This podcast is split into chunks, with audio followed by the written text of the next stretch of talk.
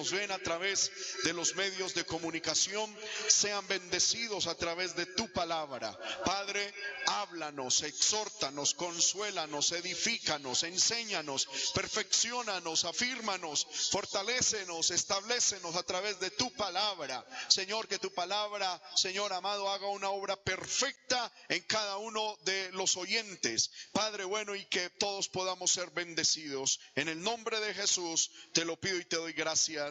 Amén. Pueden sentarse, hermanos.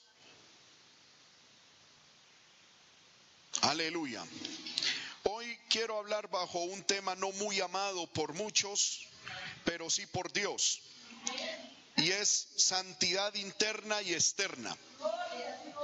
Amén. Específicamente nos vamos a enfocar en la santidad externa, porque hermano, de cuando en cuando es bueno que se nos hable a través de esto. Amén. Y que se nos recuerde que Dios es un Dios santo. Y que sin santidad nadie verá al Señor. Alguien pensará y dirá, otra vez lo mismo. Pues sí, otra vez lo mismo. Amén. Y siento de parte de Dios que Dios ha confirmado esta palabra en mi corazón. Amén. Eh, porque hermano, en medio de este mundo en el que estamos viviendo, con un cristianismo tan flojo en el que estamos, un cristianismo tan mundano, tan carnal y tan diabólico, parece contradictorio cristianismo diabólico, pero hoy en día se vive un cristianismo diabólico. ¿A qué me refiero con cristianismo diabólico? Con un cristianismo al estilo diablo. Amén. Entonces, hermano, es necesario que se nos recuerde que hay un cristianismo al estilo Cristo y que debemos vivir de acuerdo a la palabra de Dios. ¿Cuántos dicen amén? Hermano, aleluya. En el libro de Primera de Tesalonicenses, capítulo 1, Primera de Tesalonicenses, capítulo 5, corrijo, versículo 23, el apóstol Pablo, inspirado por el Espíritu Santo, nos dice, y el mismo Dios de paz os santifique por completo, y todo vuestro ser, espíritu, alma y cuerpo sea guardado irreprensible para la venida de nuestro Señor Jesucristo. ¿Cuántos dicen amén a eso? Vuelvo y repito el texto. Y el mismo Dios de paz os santifique por completo. Amén. Lo primero que encontramos aquí rápidamente es que es Dios quien nos santifica. Amén. Cuando usted y yo venimos, vinimos a Cristo, el Señor nos santificó. Aleluya. Y esa es una santidad inicial. Esa primer santificación que el Señor ejecutó en nosotros es una santificación inicial, una santidad, hermano, que recibimos, vuelvo y repito, cuando recibimos a Cristo en nuestro corazón. Pero esa santidad hay que perfeccionarla todos los días. Amén. Eso también nos lo enseña la palabra de Dios. Amén. Dice en el libro de Segunda de Corintios, no pierda Primera de, primera de Tesalonicenses y vaya a, a Segunda de Corintios capítulo 7, el versículo 1. Amén. Dice, así que amados, puesto que tenemos tales promesas, segunda de Corintios 7:1, puesto que tenemos tales promesas, limpiémonos de qué? De toda contaminación de carne y espíritu. Y luego dice, perfeccionando la santidad en el temor de Dios. Amén. Entonces, cuando vinimos a Cristo, el Señor nos santificó. ¿Qué es la santidad? Es decir, nos apartó del diablo, del pecado y del mundo. Porque la palabra santidad significa estar apartado de algo vil para estar consagrado a algo divino, algo de Dios. Cuando vinimos a Cristo el Señor nos santificó de manera inicial. Eso todas las iglesias lo enseñan. Todas las denominaciones lo enseñan, que al venir a Cristo hermano, pues hemos recibido una santificación eh, eh, inicial. Lo que, se, lo que se le olvida enseñar a muchos pastores y a muchas iglesias es que esa santidad hay que perfeccionarla día tras día. Amén. Y que hay, hermano, que, aleluya, buscar todos los días ser santo. Por eso la Biblia en el libro Apocalipsis dice, el que es sea santo, santifíquese todavía. Amén. Entonces, todos los días tenemos que buscar la santidad. Aleluya. Y el apóstol Pablo en 1 Tesalonicenses 5, 23, que es donde, hermanos, leímos al comienzo, nos dice que hay tres áreas en las cuales debe haber santidad. ¿Cuáles son aquellas tres áreas en las que debe haber santidad? Dice, el mismo Dios de paz os santifique por completo y todo vuestro ser, es decir, todo el ser. Amén. El ser es la sumatoria de todo lo que viene. El espíritu, el alma y el cuerpo sean santificados e irreprensibles para la venida de nuestro Señor Jesucristo. Esto nos habla, hermano, de que el espíritu, el alma y el cuerpo deben estar en santidad. Hoy en día muchos predicadores dicen, no, la santidad solo es en el, el corazón, es interna, es por allá adentro. Dios no mira el cuerpo, pero aquí le estoy mostrando por la palabra que Dios sí mira el cuerpo. Porque dice, todo vuestro ser, espíritu, alma y cuerpo, sea guardado irreprensible para la venida de nuestro Señor Jesucristo. Debe de haber santidad en el espíritu, debe de haber santidad en el alma y debe de haber santidad en el cuerpo. ¿Cuántos dicen amén? Hermano, hoy vamos a leer mucho la Biblia, así que prepárese para anotar y leer la Biblia, porque esto de la santidad externa no es una invención de los pastores del movimiento misionero mundial. Esto está en la palabra de Dios. Alguien preguntará, ¿y entonces por qué en tal iglesia no lo enseñan? No es mi problema y no puedo responder por qué en otro lugar no lo enseñan. Pero en esta iglesia y en esta misión, Dios nos ha enseñado a, a estudiar toda su palabra y a obedecerla. ¿Cuántos dicen amén? Entonces, vemos que hay una santidad interna que corresponde a la santidad en el alma y en el espíritu.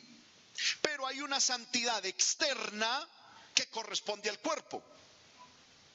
¿Sí o no? Yo no puedo decir que mi corazón está santo si por fuera no estoy santo. Porque de la abundancia de lo que hay adentro se muestra afuera, dice la palabra. De la abundancia del corazón habla la boca. Yo no puedo decir, hermano, es que yo soy un ángel, pero me he visto como un demonio. No, no puede ser. Porque hay demonios que sí se visten como ángeles. Pero un verdadero ángel jamás se vestirá de demonio. ¿Verdad? Un demonio puede que se vista de ángel. De hecho, la Biblia en, en 2 Corintios capítulo 10 dice que hay demonios que se visten como ángeles de luz. Un demonio se puede vestir de ángel, pero nunca un verdadero ángel se va a vestir de demonio. Nunca Dios se va a vestir de diablo. El diablo puede que sí se disfrace de Dios. Pero ¿cuándo Dios se va a disfrazar de demonio? Nunca. Amén. Ahora, hay impíos, gente pecadora, que se viste como ángeles, como gente santa. Es verdad. Pero nunca un verdadero santo se vestirá como un impío.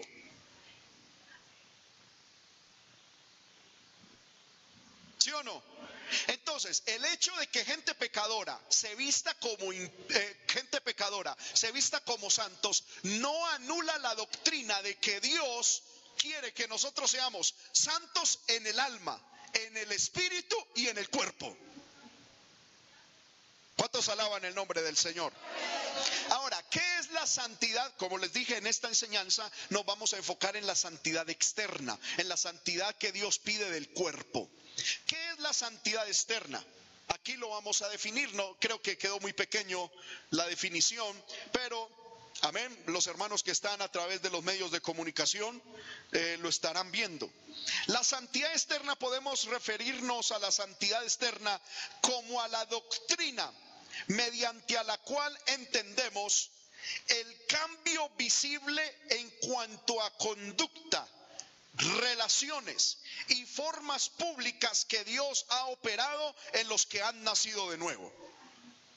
Vuelvo y repito, ¿qué es la santidad externa? Es la doctrina mediante la cual entendemos el cambio visible, visible, que Dios ejecuta en los que han nacido de nuevo en el área de la conducta, de las relaciones y de las formas públicas con las que nosotros vivimos en este mundo.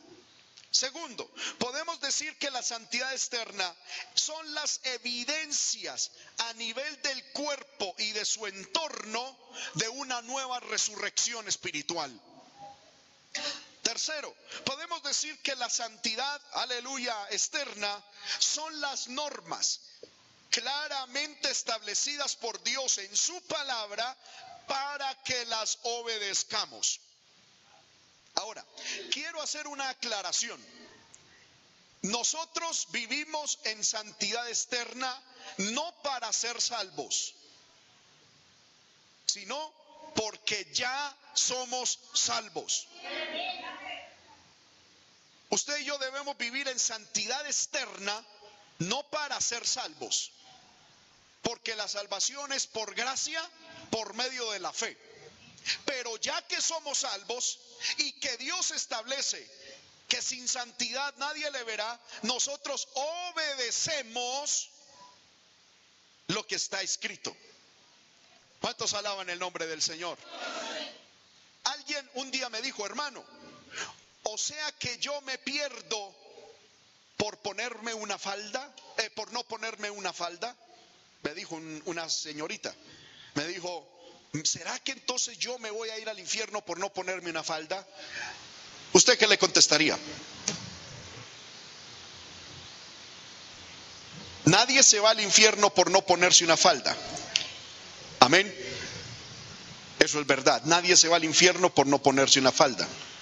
Se pone la falda es porque ya va para no se pone la falda es porque ya va para el infierno. que es diferente.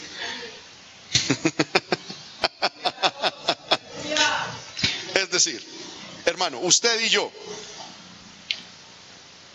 cuando pecamos perdemos la salvación? No. Pecamos porque ya perdimos la salvación o estamos en proceso de perderla. Amén. Porque nadie que sea salvo peca deliberadamente, lo dice Primera de Juan. Dice, el que ha nacido de nuevo no peca porque la simiente de Dios está en él. Pero cuando perdemos la salvación, se evidencia con un síntoma que es el pecado. ¿Sí me hago entender con esto? Entonces, hermano, dirá alguna hermana, si me pongo un pantalón me voy al infierno, yo le voy a decir categóricamente no. El punto es que usted se pone pantalones porque ya va para el infierno. Porque no ha nacido de nuevo, porque no ha entendido la palabra, porque no ha sido salvo o salva. Amén. Ese es el punto que hay que pensar. A nosotros la iglesia y el movimiento misionero mundial nos llaman legalistas. Y la gran mayoría de los que nos llaman legalistas ni saben qué significa ser legalista. La palabra legalista viene de un término que significa que piensa que por el cumplimiento de la ley es salvo. Y nosotros no somos legalistas, porque nosotros no creemos que por el cumplimiento de la ley somos salvos. Somos salvos por gracia mediante la fe en Cristo. Pero también entendemos de que la gracia, la justificación por la fe se evidencia por obras, conforme está escrito en el libro de Santiago. Porque el, apóstol dice, tú crees, ok, muéstrame con obras tu fe. Yo no puedo decir, hermano, soy salvo, pero no hay ninguna obra que muestre que soy salvo. ¿Sí me hago entender con esto? Entonces, la santidad externa, hermano, no es una condición para ser salvo. Es para que sepamos si ya somos salvos o no. Porque, hermano, nadie puede decir que ha tenido un encuentro con Dios y ha seguido lo mismo.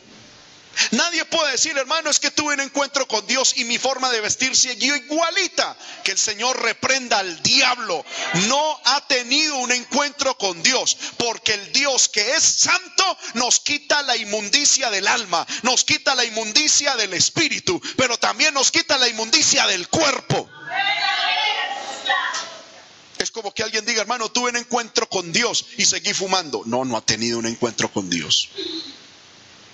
Amén. Hermano, es que yo llevo tantos, tantas, tantos años en la iglesia y sigo fumando y sigo tomando. Pues usted lleva muchos años en la iglesia, pero ni uno solo, ni un solo segundo salvo. Una cosa es estar en la iglesia y otra cosa es ser salvo. Y lo que nosotros estamos buscando es la salvación de nuestra alma. ¿Cuántos alaban el nombre del Señor? Aleluya. Ahora, la santidad externa tiene unas facetas. Amén. Que incluyen la santidad externa. Y las he dividido en cuatro áreas fundamentales. La primera es la conducta en el diario vivir. La segunda es en las relaciones humanas, interpersonales. Amén. Porque en la forma en que tratamos a nuestro cónyuge, a nuestros hijos, a nuestro patrón, a nuestro vecino, a nuestro prójimo, se refleja santidad. Amén. Cuando hablo de conducta, estoy hablando, hermano, aún de la parte económica. ¿Sabía usted que hay santidad en la parte económica? Tenemos que, tenemos que santificar nuestra economía y tenemos que expresarle a Dios santidad en la parte económica. También la santidad interna incluye la apariencia física. Amén. Y también significa o incluye la expresión individual. Aquellas cosas en las cuales nosotros nos expresamos, tanto en el habla como en la conducta o en el lenguaje no verbal. Porque nosotros, por ejemplo, nos cuidamos de decir groserías. Un cristiano verdadero no dice vulgaridades. ¿Cuántos dicen amén? Muchas veces con nuestra boca no decimos vulgaridades, pero con nuestros ojos, con nuestra boca y con las manos sí decimos vulgaridades. Y alguien podrá hacerlo y no se le dice, no se me puede acusar de decir una vulgaridad, pero hay un lenguaje no verbal en la que nosotros también tenemos que tener santidad, porque la Biblia dice que Dios abomina a los que hacen guiño con los ojos los que hacen expresiones con las manos. Mire que hay un lenguaje no verbal en la cual también tenemos que tener santidad.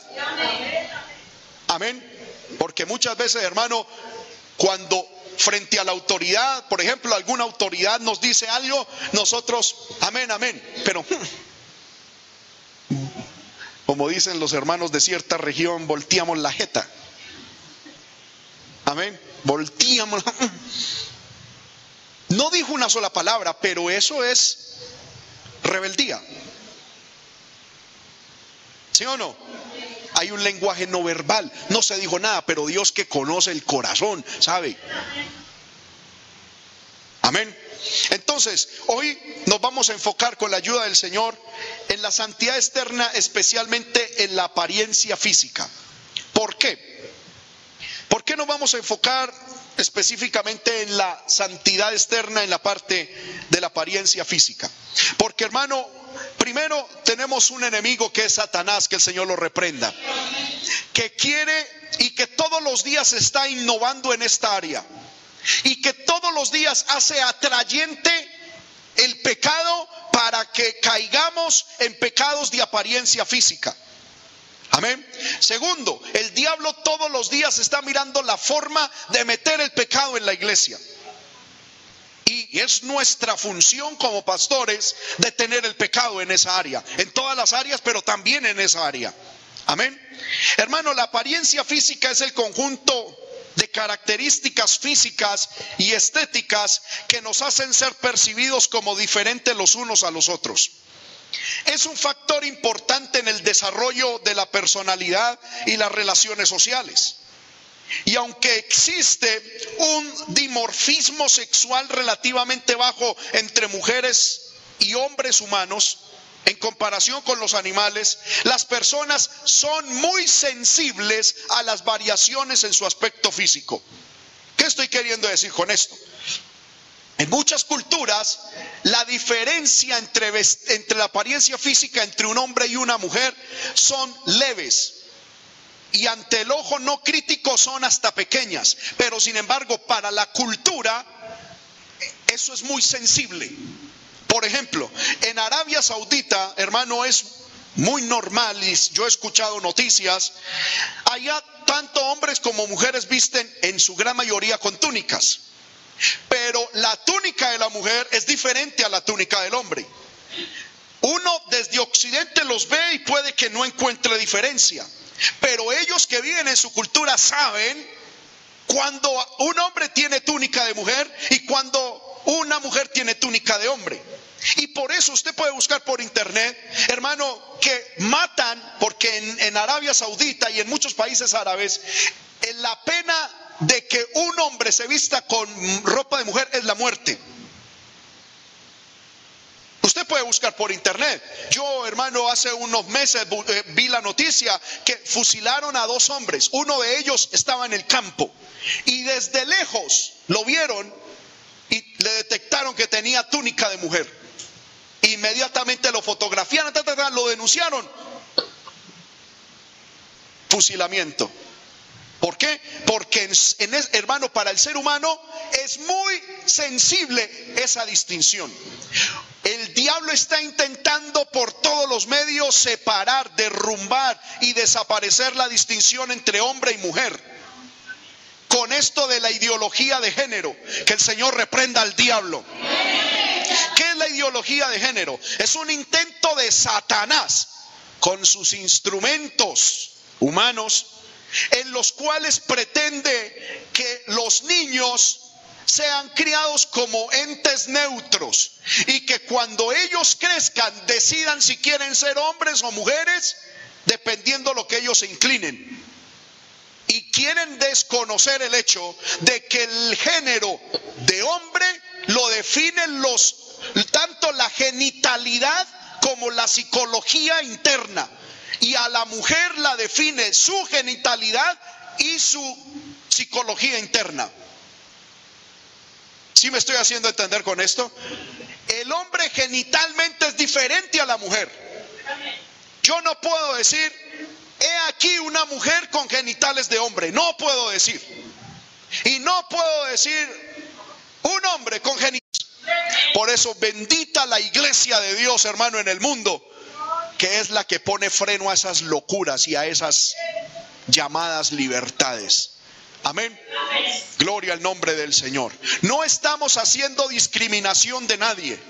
Porque si alguien, hermano, homosexual o lesbiana o lo que sea, quiere venir a Dios, Dios le recibe y la iglesia le recibe. Y Dios lo cambia y Dios lo transforma y Dios hace cosas poderosas. No discriminamos a nadie, pero el pecado es el pecado.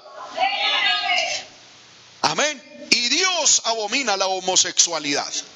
Entonces, hermano, en el mundo es muy sensible, las culturas son muy sensibles a eso. Amén. A que a las variaciones en el aspecto físico. Cierto día hablando con un pastor de una iglesia de corriente liberal, él me decía, hermano, no podemos permitir la ideología de género aquí en Colombia. Tenemos que levantar y yo estoy de acuerdo. Yo le decía, amén, yo estoy de acuerdo con eso. Y él me decía, hermano, es que ¿cómo vamos a permitir que en los colegios dejen a los niños ponerse falda? Y yo le dije, pues hermano, en eso la obra del movimiento misionero mundial la tiene muy clara. Ustedes son los que ya han permitido media ideología de género.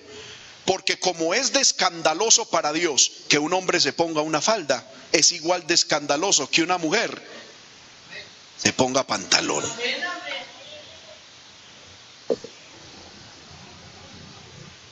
¿Sí o no?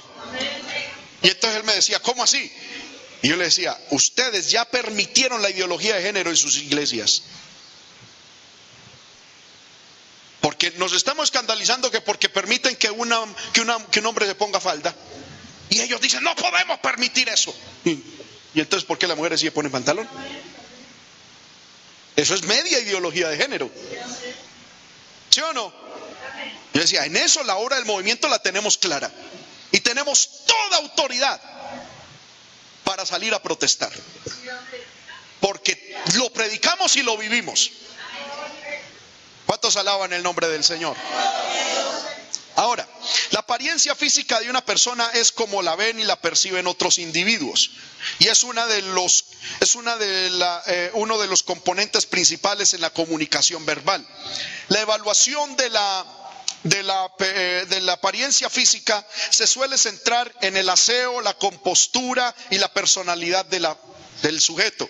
Amén. La naturalidad y la desinhibición de su comportamiento, la corrección formal del habla, la propiedad de los modales, el carisma, aleluya, su forma de vestir, el cabello y la piel y una sonrisa. Y la estatura y las partes del cuerpo proporcionales. Todo esto hace parte de la apariencia física. Pero ¿qué nos dice la palabra del Señor acerca de la apariencia física? La palabra de Dios nos habla, hermano, de varias cosas que con la ayuda del Señor intentaremos tratar en esta mañana. Primero, la Biblia tiene normas sobre el cabello. Amén. Tanto de hombres como de mujeres. Segundo, Dios tiene normas en la Biblia acerca del vestido y de la ropa. Tercero, Dios tiene, hermano, eh, estatutos acerca de los accesorios. Cuarto, acerca de la piel, los tatuajes y los adornos corporales. Y quinto, acerca de las modas mundanas o temporales. Hasta aquí vamos a dejarlo acá y ahorita lo retomamos porque voy a iniciar con el punto de los accesorios. ¿Qué dice la Biblia acerca de los accesorios? Cuando estamos hablando de accesorios, estamos hablando de todo lo que nos ponemos en nuestro cuerpo. Amén. Vamos a mirar qué dice la Biblia, porque todo es qué dice la Biblia. Libro de Isaías.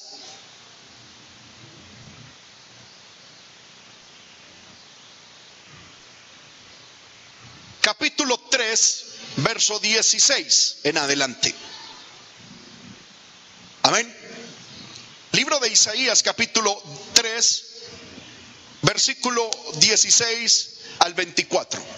Dice, Asimismo dice Jehová, por cuanto las hijas de Sión se ensoberbecen y andan con cuello erguido y con ojos desvergonzados, cuando andan van danzando y haciendo son con los pies, por tanto el Señor raerá la cabeza de las hijas de Sión y Jehová descubrirá sus vergüenzas.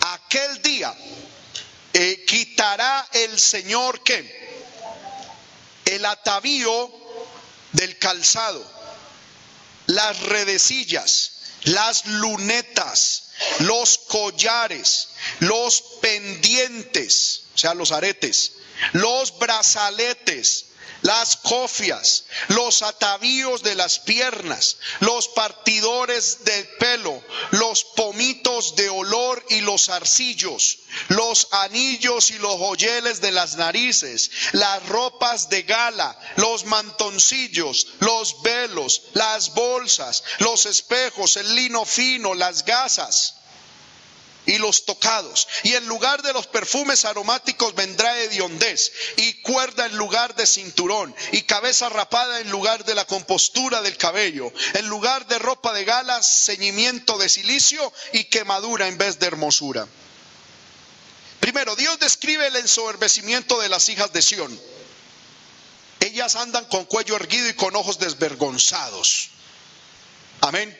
Esto nos habla de que ellos, ellas guiñaban el ojo, miraban de soslayo, parpadeaban coquetonamente, lanzaban miradas seductoras. Amén. Hermano, en la iglesia, en el cuerpo de Cristo, las mujeres no deben ser seductoras, a menos de que lo sea con su marido, con su esposo.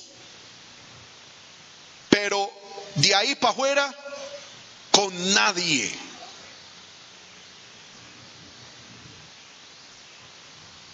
Amén. ¿Qué tiene que hacer una hermana casada? Esté divorciada, separada, abandonada, lo que sea. O una joven soltera.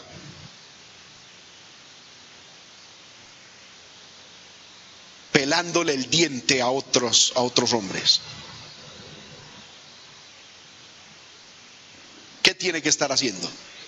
Tampoco es que se va a volver amargada, no, trato normal. Pero la seducción, la coquetería es de la esposa al esposo y viceversa. Amén. ¿Cuántos dicen amén? Aleluya. Eso no le agrada a Dios. Hermano, ¿qué tiene que hacer un hombre hablando por WhatsApp con una mujer? Que no es su esposa. ¿Qué tiene que estarle diciendo? Amén. Ahora, si un hombre tiene que estar hablando con una mujer por WhatsApp, puede que tiene, o sea, si, y no hay nada oculto ahí, no tiene por qué estar escondiendo el celular, ni poniéndole contraseñas al celular. Hermanos míos, Mire, yo le voy a decir algo. Si usted como esposa, hermano, hermana, escuche bien, si usted como esposa ve que su esposo tiene contraseña en el celular y que para acceder a ese dispositivo eso es, hermano, con código alfanumérico, patrón gráfico, lectura de retina, hermano, y huella dactilar, su esposo con solo esa actitud es sospechoso y puede en la iglesia quedar en disciplina. Y tiene que esconder.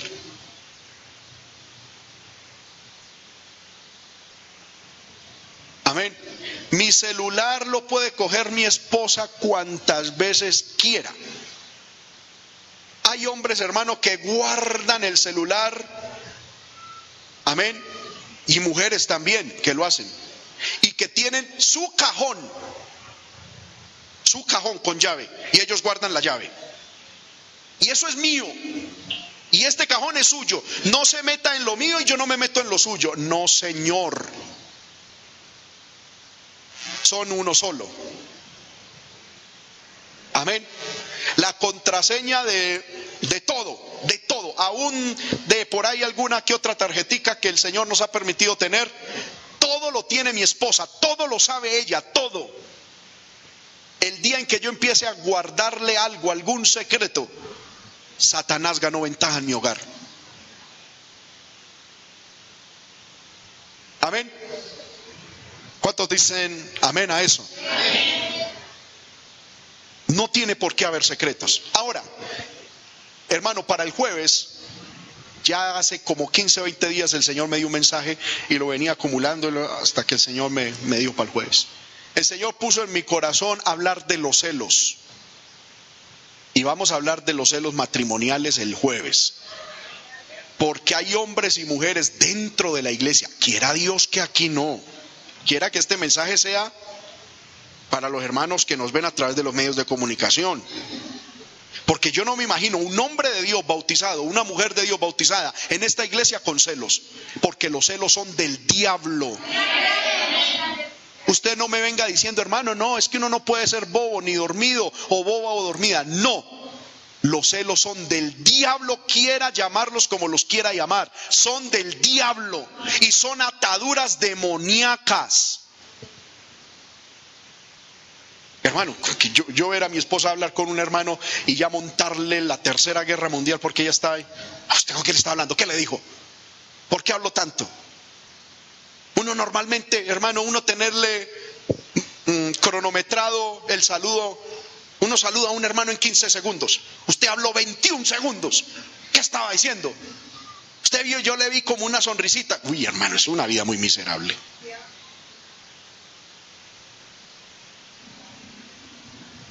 ¿Sí o no? O sea, si yo soy así con mi esposa es porque yo me creo muy feo.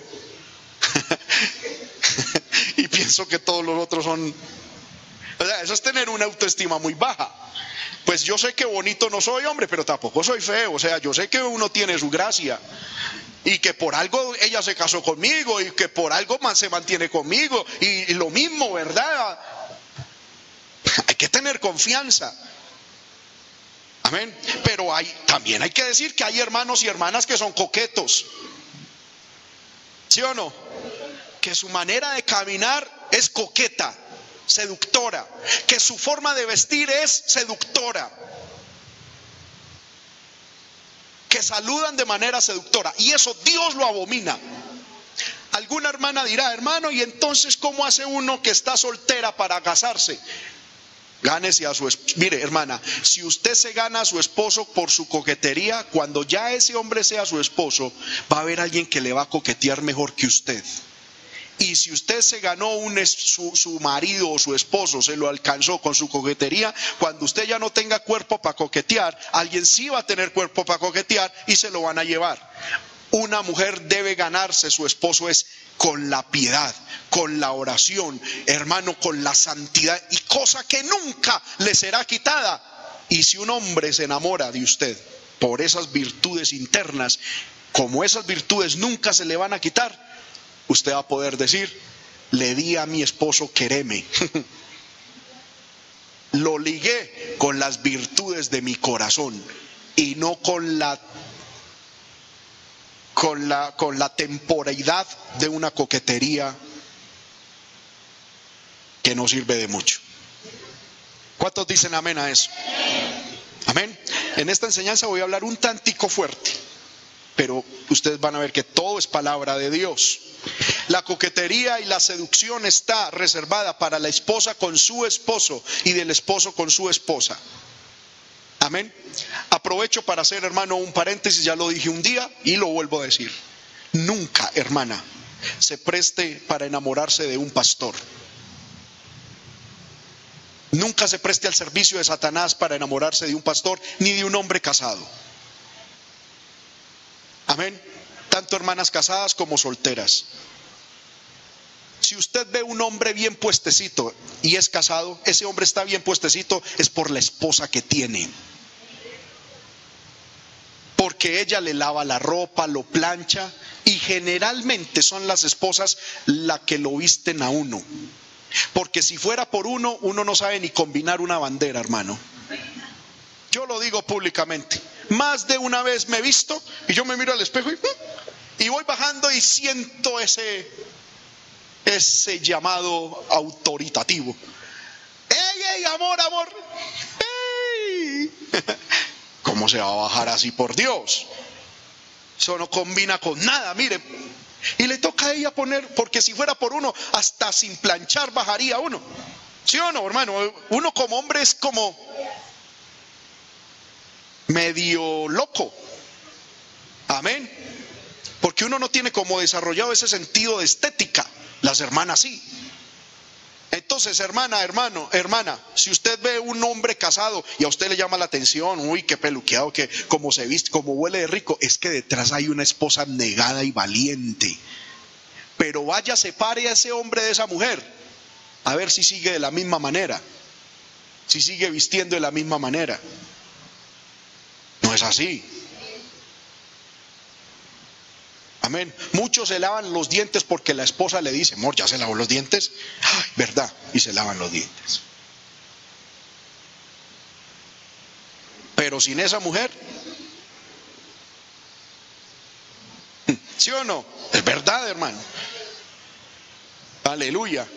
Ahora, hermana, nunca se enamore de un pastor. Yo lo digo por el caso mío. Salí a servirle al Señor desde los 20 años. El Señor no me permitió estudiar, aunque ingresé a la universidad, nunca me gradué. Dios me tenía para esto. Yo no sé hacer otra cosa en la vida sino buscar a Dios y predicar. Si alguien fuera de mi esposa se mete conmigo, lo único que yo podría hacer es coger una carretilla y vender limones en una esquina. Por lo tanto, si usted ve a un pastor bien puestecito, con ciertos aires de autoridad, de gracia, es porque Dios se lo ha dado mientras él viva en integridad. Pero apenas el pastor pierda esa integridad y esa santidad, la mayoría viene a ser el peor de los mortales. Porque pierde todo que el Señor nos guarde. Amén. Entonces nunca ponga sus ojos en un pastor. Porque a veces lo ven a uno con corbata, con un vestido, y ay, uy, es que el pastor me inspira, y algunas dicen, es que el consejo que me dio es tan acertado, con tanta sabiduría, y como que empieza mariposas en el corazón y en el estómago. Eso es porque ese hombre está bajo la presencia de Dios, bajo la santidad y la integridad. Pero apenas la pierda, no hay nada ahí. ¿Cuántos alaban el nombre del Señor? Muy bien, entonces hermano, sigamos con esto. Hay mujeres en la iglesia desvergonzadas, con miradas seductoras, con llamadas seductoras. Usted hermana no reciba una llamada seductora y usted hermano no reciba una llamada seductora fuera de su esposo o de su esposa. No se permita ese lujo. Amén. Dice la Biblia que estas hermanas de Sión cuando andan van danzando. El hebreo es la palabra tafaf, que significa pasos cortos con coquetería y con meneo de caderas. Eso en una cristiana no va. Amén. Si usted está casada, hágaselo a su esposo en la intimidad. Pero en la calle una mujer de Dios se guarda, se cuida. ¿Cuántos dicen amén a eso? Ahora, la Biblia dice que Dios les quitará. Amén. Dice la Biblia el atavío del calzado. Cuando habla de atavío de calzado se está refiriendo a aquellas campanitas o cadenillas que se ponían en los tobillos. A Dios no le gustan esas cadenas de tobillos. ¿Por qué? Porque eso es símbolo de esclavitud. Amén. Dios quitará las redecillas. Amén. Dios quitará las lunetas. Hablaba de pendientes redondos que se ponían en el cuello. Amén. No sé si usted ha visto, en, antiguamente se ponían unas, unos círculos grandes en el cuello. A eso se refiere como lunetas. Los collares. A Dios no le gustan los collares, porque eso es símbolo de esclavitud. Cuando a una persona la secuestran, ¿qué es lo primero que le, amarran? Los pies, las manos y el cuello. A Dios no le gustan los collares porque eso es símbolo de esclavitud. Los pendientes, la Biblia dice que Dios quitará los pendientes. ¿Qué son los pendientes?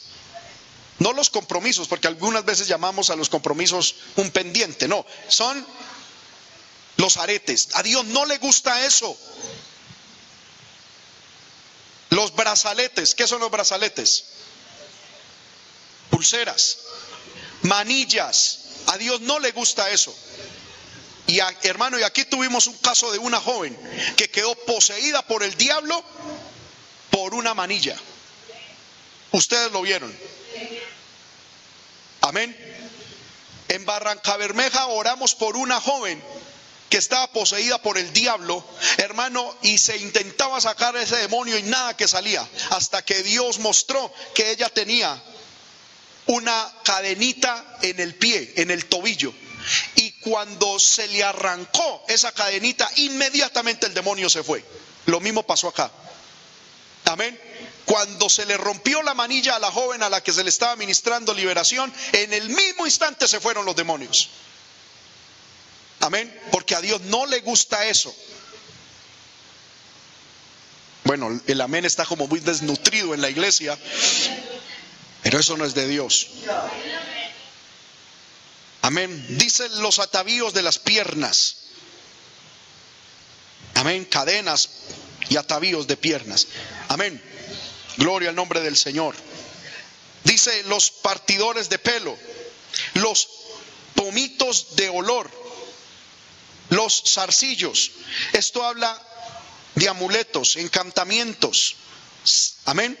Los anillos. ¿Sabía usted que Dios detesta los anillos?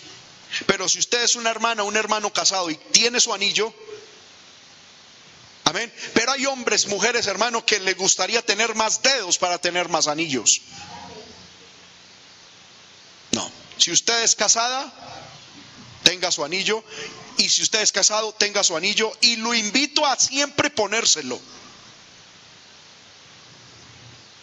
Porque hay hombres casados que no les gusta el anillo. Y mi pregunta es, ¿por qué no les gustará ponerse el anillo? Ah, y cuando uno mira cómo andan, cómo conversan, se creen galancitos todavía, solteros. Es una honra, una bendición, uno poder, hermano, mostrar un anillo de matrimonio. Esto es un escudo. Amén. Gloria al nombre del Señor. Lo mismo, por ejemplo, una hermana, un hermano eh, eh, de 15 se, se, quiere poner un anillito, amén. Está bien un anillo, amén, de grados, un anillito. Pero hermano, que no, en este me pongo el de matrimonio, en este el de 15 y ya tiene 50 años, en este de matrimonio, en este de, de grados. No. sí me hago entender, hermano, porque eso expresa qué? Vanidad, orgullo. No, un anillito, hermano, todo en la medida equilibrada es lo que Dios pide. ¿Cuántos dicen amén?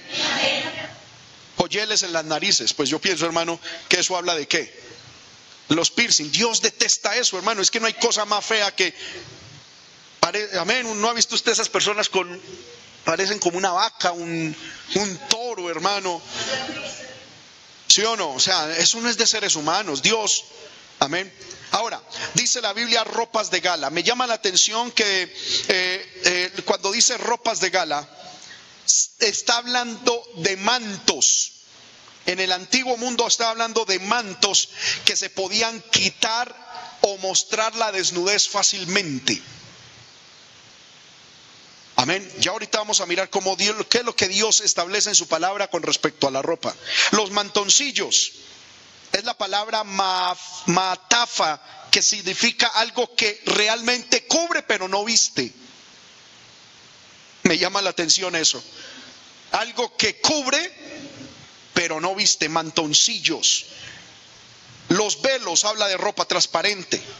Amén. Bueno, y muchas otras cosas, hermano, que la Biblia ahí establece que como cristianos debemos, hermano, no frecuentar o muchos de ellos por el uso normal, porque por ejemplo la Biblia dice los espejos, no es que no podamos tener espejos.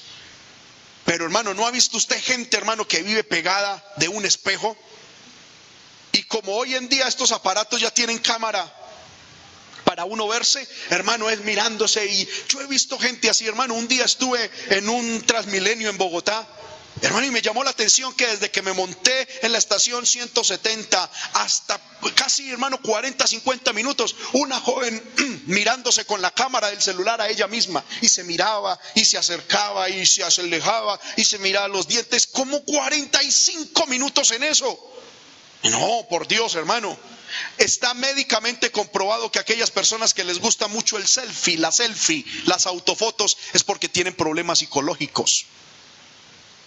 Eso está totalmente comprobado. En estos días salió por las noticias, por, amén, en una cadena nacional aquí en Colombia. Personas, hermano, dice que una persona que se tome de cuatro a cinco fotos diarias a sí misma está enferma psicológicamente.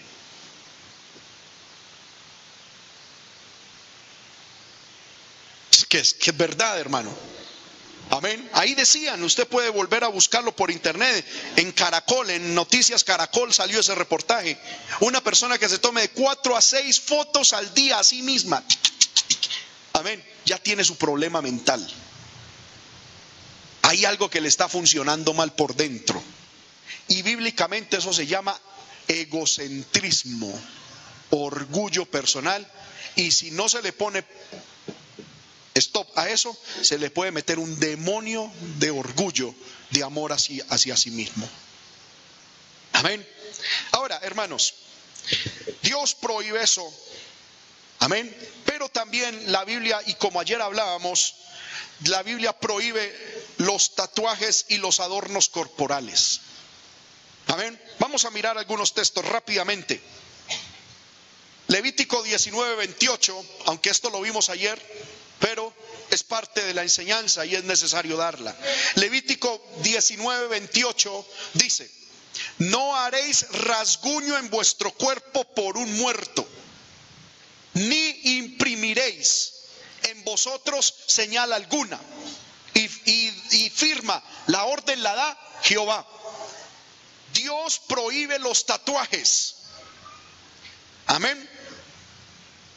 Deuteronomio 14, del 1 al 2, dice la palabra. Deuteronomio 14, del 1 al 2, dice, hijos sois de Jehová vuestro Dios. ¿Cuántos hijos de Dios hay aquí en esta hora? Amén. Hijos sois de Jehová vuestro Dios. No os sajaréis. ¿Qué es sajarse? Cortarse o hacerse rasguños. Ni os raparéis a causa de muerto porque eres pueblo santo a Jehová tu Dios y Jehová te ha escogido para que le seas un pueblo único de entre todos los pueblos que están sobre la tierra. Levítico 21:5 dice, no harán tonsura en su cabeza, ni raerán la punta de su barba, ni en su carne harán rasguños. Dios, vuelvo y repito, prohíbe los tatuajes. Porque los tatuajes es propio de gente que no es de Dios.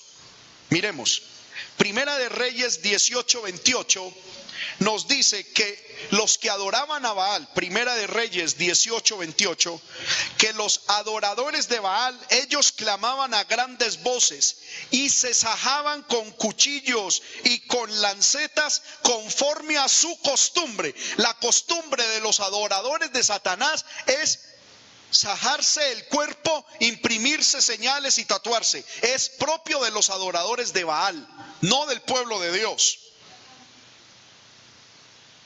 Amén. Gloria al nombre del Señor. Y en Marcos 5:5, Evangelio según San Marcos capítulo 5, versículo 5, se nos dice que había un endemoniado, el endemoniado de Gadara. Amén.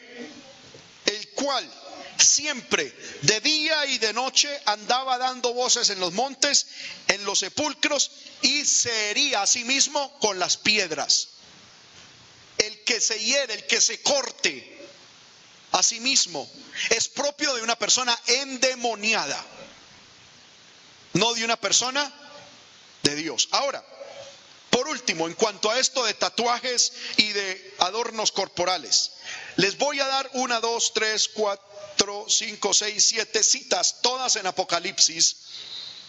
Así quiere, anótela. Apocalipsis 13, 16 al 17. Apocalipsis 13, 16 al 17. Apocalipsis 14, 9. Apocalipsis 14, 11. Apocalipsis 15, 2. Apocalipsis 16, 2. Apocalipsis 19, 20. Y Apocalipsis 24. Vuelve y la repito. 13, 16 al 17. 14, 9. 14, 11. 15, 2.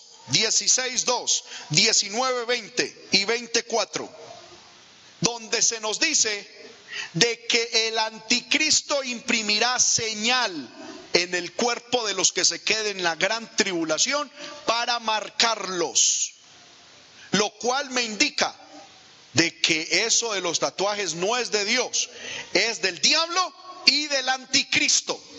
Satanás a través de los tatuajes modernos está preparando a la humanidad para que cuando venga el anticristo no se les haga difícil aceptar la marca y el tatuaje que el anticristo les pondrá. ¿Cuántos alaban el nombre del Señor? ¿Alguna pregunta sobre esto? Yo pienso que quedó clarito. Sin embargo, si alguien tiene alguna pregunta puede hacerla rápidamente. Muy bien, pasemos entonces a la predicación. ¿Qué dice la Biblia acerca del cabello? Estamos hablando de santidad externa. Amén. ¿Qué dice la Biblia acerca del cabello? Amén. Amén. Primero, en Primera de Corintios 11:4 dice, Primera de Corintios 11:4. Alguien dirá, hermano, ¿por qué tanta Biblia? Vuelvo y repito, hermano, porque es que es la Biblia la que nos dice qué es lo que debemos hacer. No, no le crea a ningún pastor, crea lo que dice la Biblia. Y por eso quiero que usted lea la Biblia y la abra para que mire que ahí está. ¿Qué dice? Todo varón que ora o profetiza con la cabeza cubierta afrenta su cabeza. Por eso es que al entrar a la iglesia,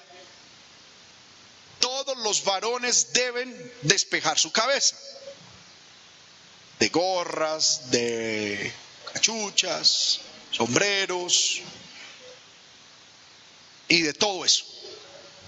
Amén. Porque el varón que ora o profetiza, es decir, aquel que ora o predica o trae un mensaje de Dios con la cabeza cubierta, afrenta su propia cabeza. ¿Y cuál es la cabeza del varón? Cristo. Amén. Amén o no amén. Ahora, hay lugares en el mundo, hermano, en las que las hermanas llegan con sombrero a la iglesia y se quedan con sombrero. Usted lo puede ver en, iglesias nórdicas, en Estados Unidos, en Europa del norte, Europa del norte, por allá esos países nórdicos, que debido al frío y a esto, las hermanas entran y aún van con unos gorros emperifollados, una cosa tremenda, y están en el culto con eso. Si bien la Biblia no dice que es prohibido a la mujer taparse la cabeza. Hermano, yo pienso que por respeto a la casa de Dios no se debe traer eso. Por cuestiones, porque hermano, usted, hermana, se trae un gorro gigante y deja media iglesia sin ver al pastor. ¿Sí o no? Amén. Y si está lleno de plumas, todo el mundo va a estar mirando su sombrero. ¿Sí o no? Entonces yo pienso, hermano, que por cuestiones de convivencia y de amén, eh, sociedad, pues no es bueno. Aclaro algo, hermano, eh, que no está bien hecho. Eh, en ciertas oraciones en la madrugada he visto hermanos venir a orar, hermanos varones, venir a orar y se arrodillan a orar y por cuestiones del frío en nuestra agradable y maravillosa tierra, a las 5 de la mañana pues hace frío, he visto que algunos se ponen una cobija en la cabeza o la gorra, el gorro de, la chompa, diríamos. Amén. Y oran con eso. Hermano, en el caso de los hombres, la Biblia establece claramente, todo varón que ora con la cabeza cubierta afrenta su cabeza. No debemos hacerlo. Amén. Hermano, que es que me da mucho frío no sé, hagamos otra cosa. Amén, pero no es bueno hacerlo. Hoy en día, hermano, en muchos lugares los jóvenes aún, yo he visto en púlpitos pasar con gorras a tocar un instrumento y a cantar. Mostrando con eso pues que son muy chic, muy in, pero la Biblia a mí me dice que eso no. Entonces, ¿qué vamos a hacer? ¿Por tener jóvenes vamos a aceptar lo que quieran o vamos a obedecer la palabra? Hay que obedecer la palabra. Eso no se permite. No porque yo lo diga, porque la Biblia, amén, lo dice. Ahora, ¿cómo debe ser el corte de los hombres bíblicamente? Primera de Corintios 11, 14. Dice, la naturaleza misma nos enseña que al varón le es deshonroso dejarse crecer el cabello. ¿Cómo deben de tener los hombres cristianos su cabello? ¿Largo o corto? Corto. Hermano, pero es que el artista tal, el cantante tal o el pastor tal tiene el cabello largo. Eso es problema de él, pero no es formas de Dios. El hombre debe tener el cabello corto y la mujer debe tener el cabello largo. Ahora, Ezequiel 44:20 nos dice lo siguiente, que me llama la atención esto, hermanos. Ezequiel 44:20. Amén. No, podemos ir alternando con los textos. Amén. para que también lo miremos, porque vamos a leer algunos textos en los que algunos hermanos nuevos se les puede dificultar encontrar rápidamente el texto, entonces lo podemos leer acá. Amén. Ezequiel 44:20. Ezequiel es un profeta mayor, después de Isaías, Jeremías, Ezequiel. Dice la Biblia, no se raparán su cabeza ni dejarán crecer su cabello, sino que lo recortarán solamente. En el caso de los hombres, no nos debemos ni dejar crecer el cabello, pero tampoco esa cuestión de raparlo totalmente. Sino recortarlo. ¿Sí me estoy haciendo entender? Ahora, hermano, a mí me faltan solo dos pelitos para caérseme todo el cabello. Pues ya rapes, hermano. Ya Dios lo quiso así. Es diferente. ¿Sí o no?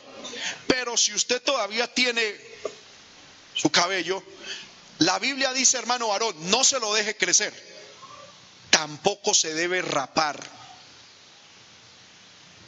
sino recortarlo solamente. Amén. Recortarlo. Ahora, ¿qué estilo será el que le agrada a Dios en el corte de los caballeros? Pues hermano, uno que muestre seriedad y muestre hombría. ¿Sí o no? Normal. Pero sí hay un estilo que Dios odia. Libro de Jeremías 25, 23. Dios detesta este peluqueado en los hombres. Jeremías 25, 23. Dice que si usted lee textos anteriores, dice, y destruiré a Dedán, a Tema y a Bus y a todos los que se rapan las sienes. Amén.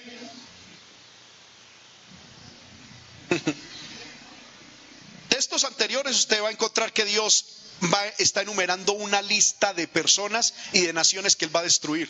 Y destruiré a tal y destruiré y destruiré. Y empieza a destruir ¿A quién? A Dedán, a Tema y a Bus y a todos los que se rapan las sienes. ¿Cuáles son las sienes? Ya estoy aquí, esta parte.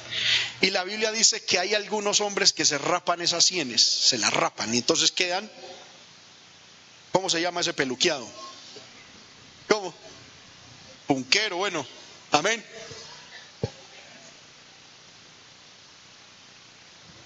Bueno, amén.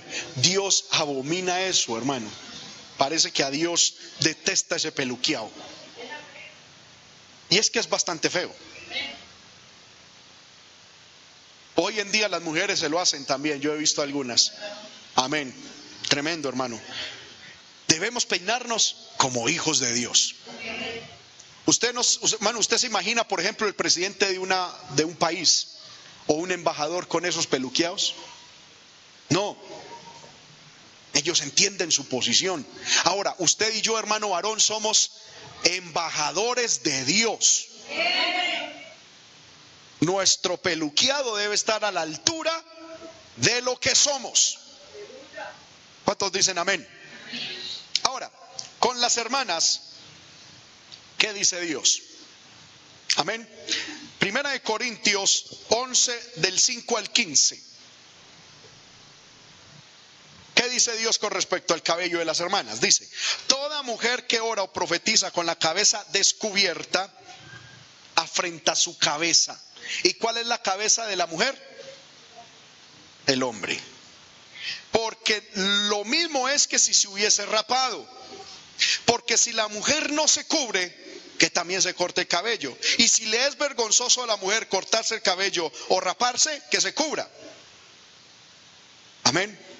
Otro texto más adelante dice, por lo cual la mujer debe tener señal de autoridad sobre su cabeza por causa de los ángeles.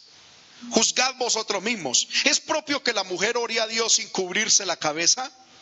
La naturaleza misma nos enseña que al varón le es deshonroso dejarse crecer el cabello por el contrario, a la mujer, dejarse crecer el cabello le es honroso, porque en lugar de velo le es dado el cabello. Dios quiere ver a sus hijos varones con peluqueado de hombres y a sus hijas mujeres con su cabello largo a manera de velo. Si alguna hermana dice, hermano, a mí no me gusta el cabello largo, entonces rápeselo y si quiere agradar a Dios, póngase un velo.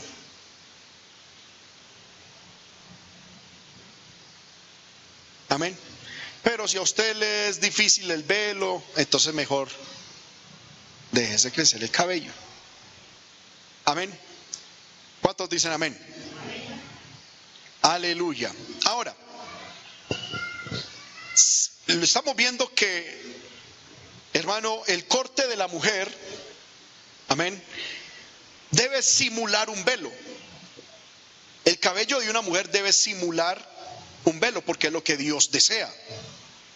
¿Sí o no? ¿Ve usted esa interpretación dentro de la Biblia? Muy bien. Lo cual nos habla de que el corte de una hermana no debe tener cortes ni capas. Amén. el cabello de una hermana debe ser al estilo velo. Amén. Ahora, debe conservar la forma dada por Dios. Es decir, si es liso, consérvelo liso. Si es ondulado o crespo, pues manténgalo crespo. Pero qué triste es que aún en el pueblo de Dios las hermanas con cabello liso lo quieren tener crespo. Y las crespas lo quieren tener liso. Y entonces no ha visto usted esas hermanas con el pelo que es como onduladito, crespo, cuando se lo planchan, que eso parece, hermano, unas coas, unos pelos ahí de punta, amén, se ven raras, uno, que no fueran ellas. Dios enseña que el cabello que te dio a ti, hermana, es hermoso. Cuida lo que Dios te dio. ¿Cuántos dicen amén? Aleluya. Vamos a mirar otras normas para el cabello. Primera de Timoteo 2.9. Dice, las mujeres, asimismo que las mujeres se atavíen, entre otras cosas, con peinados, no con peinados ostentosos. Cuando la Biblia, ya vamos a mirar qué significa ostentoso. La palabra ostentoso viene de la palabra griega plegma, que significa peinado complicado. Amén. Significa lo que es tejido y se utiliza de redes y cestos. El historiador Flavio Josefo lo utiliza del arca de juncos con que fue depositado el pequeño Moisés, en donde fue depositado Moisés. La reina Valera dice cabellos encrespados. La versión moderna dice cabellos trenzados. La Biblia actual, la versión Biblia actual da la siguiente nota marginal. No con trenzas y la vulgata lo traduce como rizos o tirabuzones. Primera de Pedro 3.3 dice, vuestro atavío no sea el externo de peinados ostentosos. Y en este texto, la palabra ostentoso es la palabra emploque, que significa literalmente entretejer el cabello de forma ornamental manera de rizos o de trenzas. La Biblia como tal no está, está, no está prohibiendo la trenza. Quiero darles una explicación de la siguiente manera. La mujer judía a la cual Pedro y Pablo les escribió, la mujer judía del Medio Oriente por naturaleza tiene su cabello liso, por naturaleza cabello liso. Pedro y Pablo, inspirados por el Espíritu Santo, les está diciendo que ya que las hermanas tienen por naturaleza su cabello liso, les motiva a no encrespar un cabello que por naturaleza es liso. ¿Sí me estoy haciendo entender? Ahora, lástima hermano que es que queda muy, quedó muy pequeño ahí la, el televisor. Tenemos que comprar uno grande quiero leer lo que predicó Clemente de Alejandría en el año 195 después de Cristo. Es decir, esto todavía es la iglesia primitiva. Mire lo que dice Clemente de Alejandría. Las mujeres cargadas de oro, que se ejercitan en los rizados de sus trenzas, en los perfumes de las mejillas, en las líneas de los ojos, en los tintes de sus cabellos.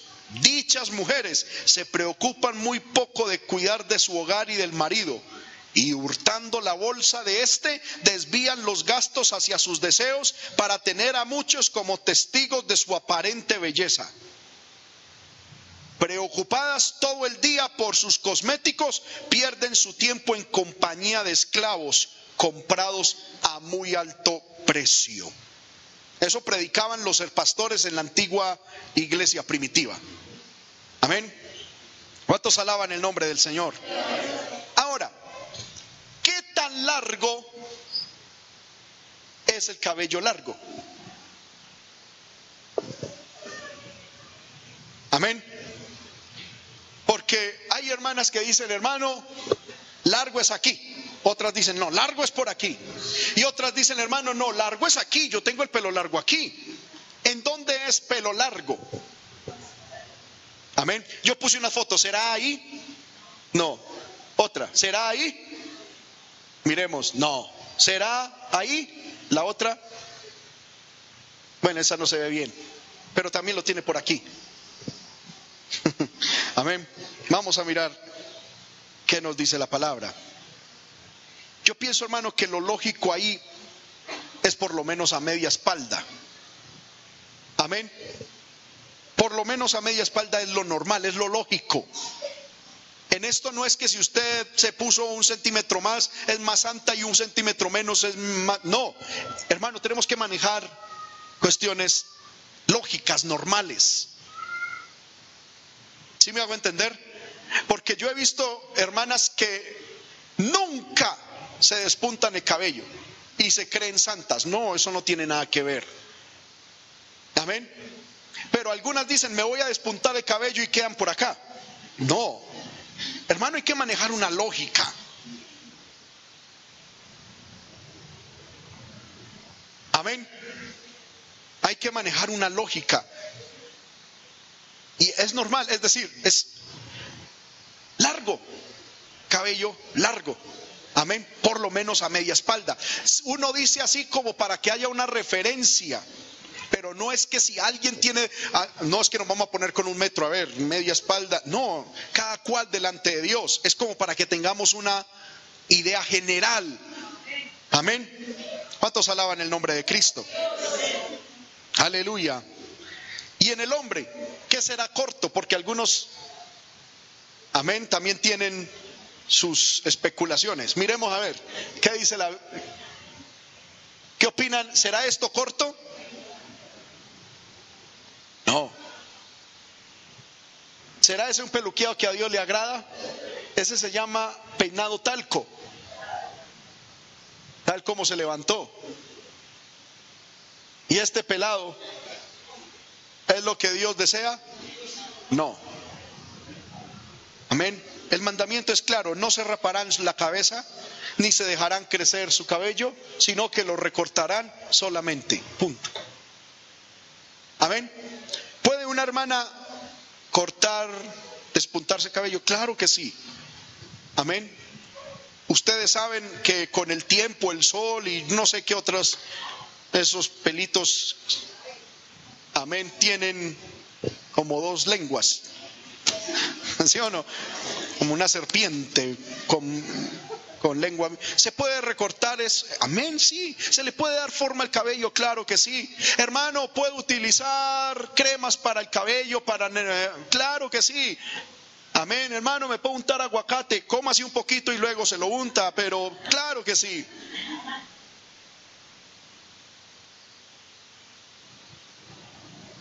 Amén. Se le, puede, se le puede dar forma, porque cuando el cabello crece, pues pierde forma. Se le puede dar una forma a manera de velo.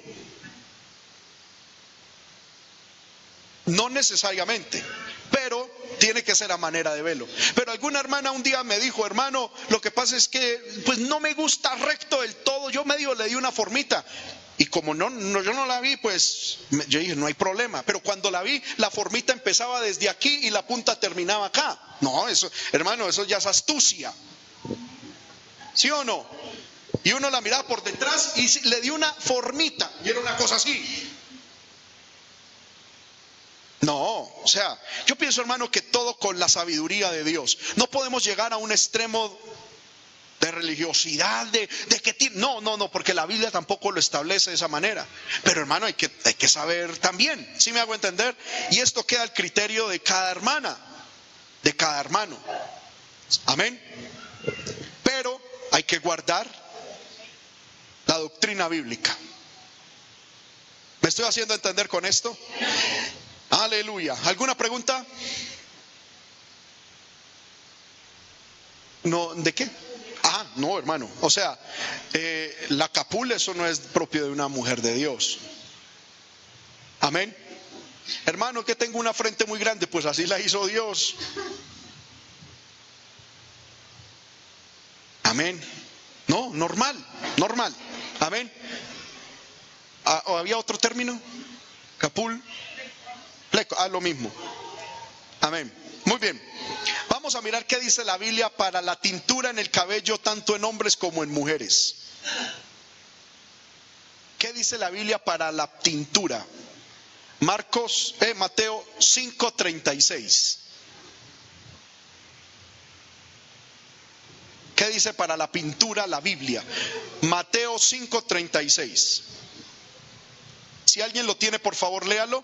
Y creo que los hermanos que están por internet también lo van a ver ahí. Amén. ¿Qué dice hermana Mirella?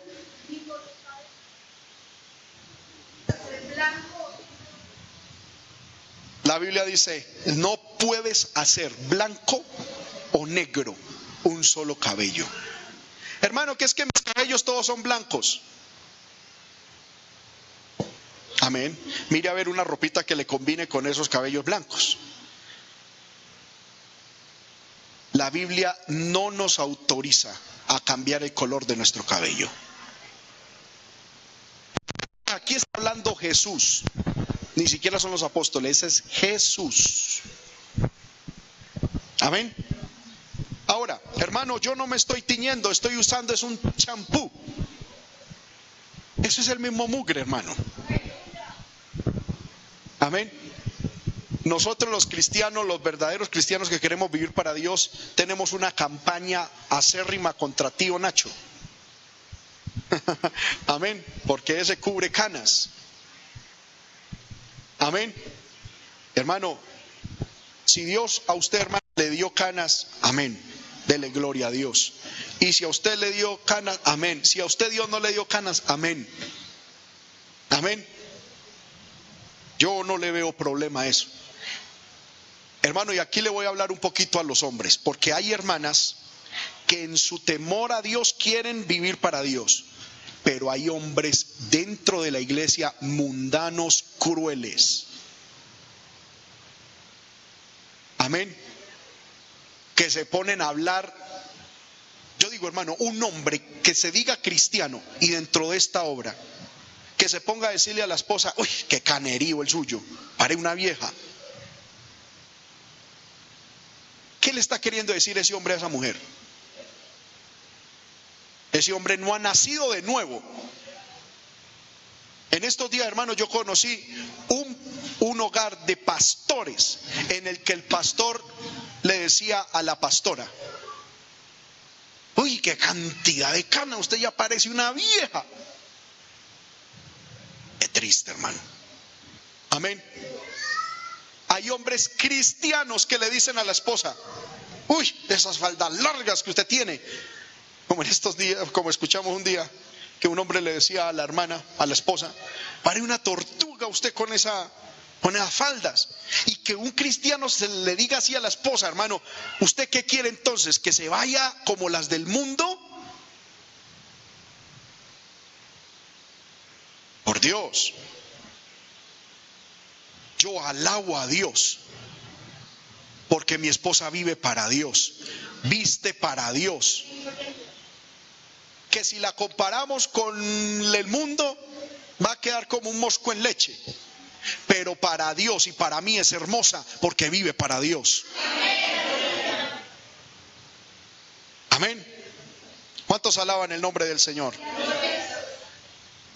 En la en, en la iglesia primitiva, hermano, los pastores predicaban de esta manera, que algunas mujeres se ocupaban en ungir sus mejillas, resaltar sus ojos, pintar su cabello y otras prácticas dañinas de lujo. En la iglesia primitiva el teñirse el cabello no se permitía. Clemente de Alejandría decía, ¿qué decimos del hecho de pintar los ojos, quitando las cejas, pintando con rojo y blanco, pintando el cabello y otras prácticas de maldad que son engañosas? Porque alguna hermana y algún hermano dirá, hermano, es que yo me veo viejo con esto o vieja con estas canas. Y entonces se lo tiñen. Pero no se dan cuenta, hermano, que es que la vejez se nota por toda parte.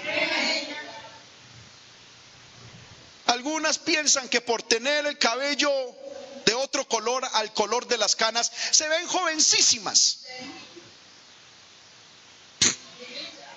Hermano, ya la piel muestra los 60 años, los 50 años. Y como digo yo, y si usted se hace un estiramiento y aquí queda enrollada y queda con la piel ahí, amén, las, las pecas de la vejez propia se les van a ver. Y si de alguna manera se las quitara, hermano, la forma de andar de un viejo o de un anciano es diferente a la de un joven. ¿Sí o no?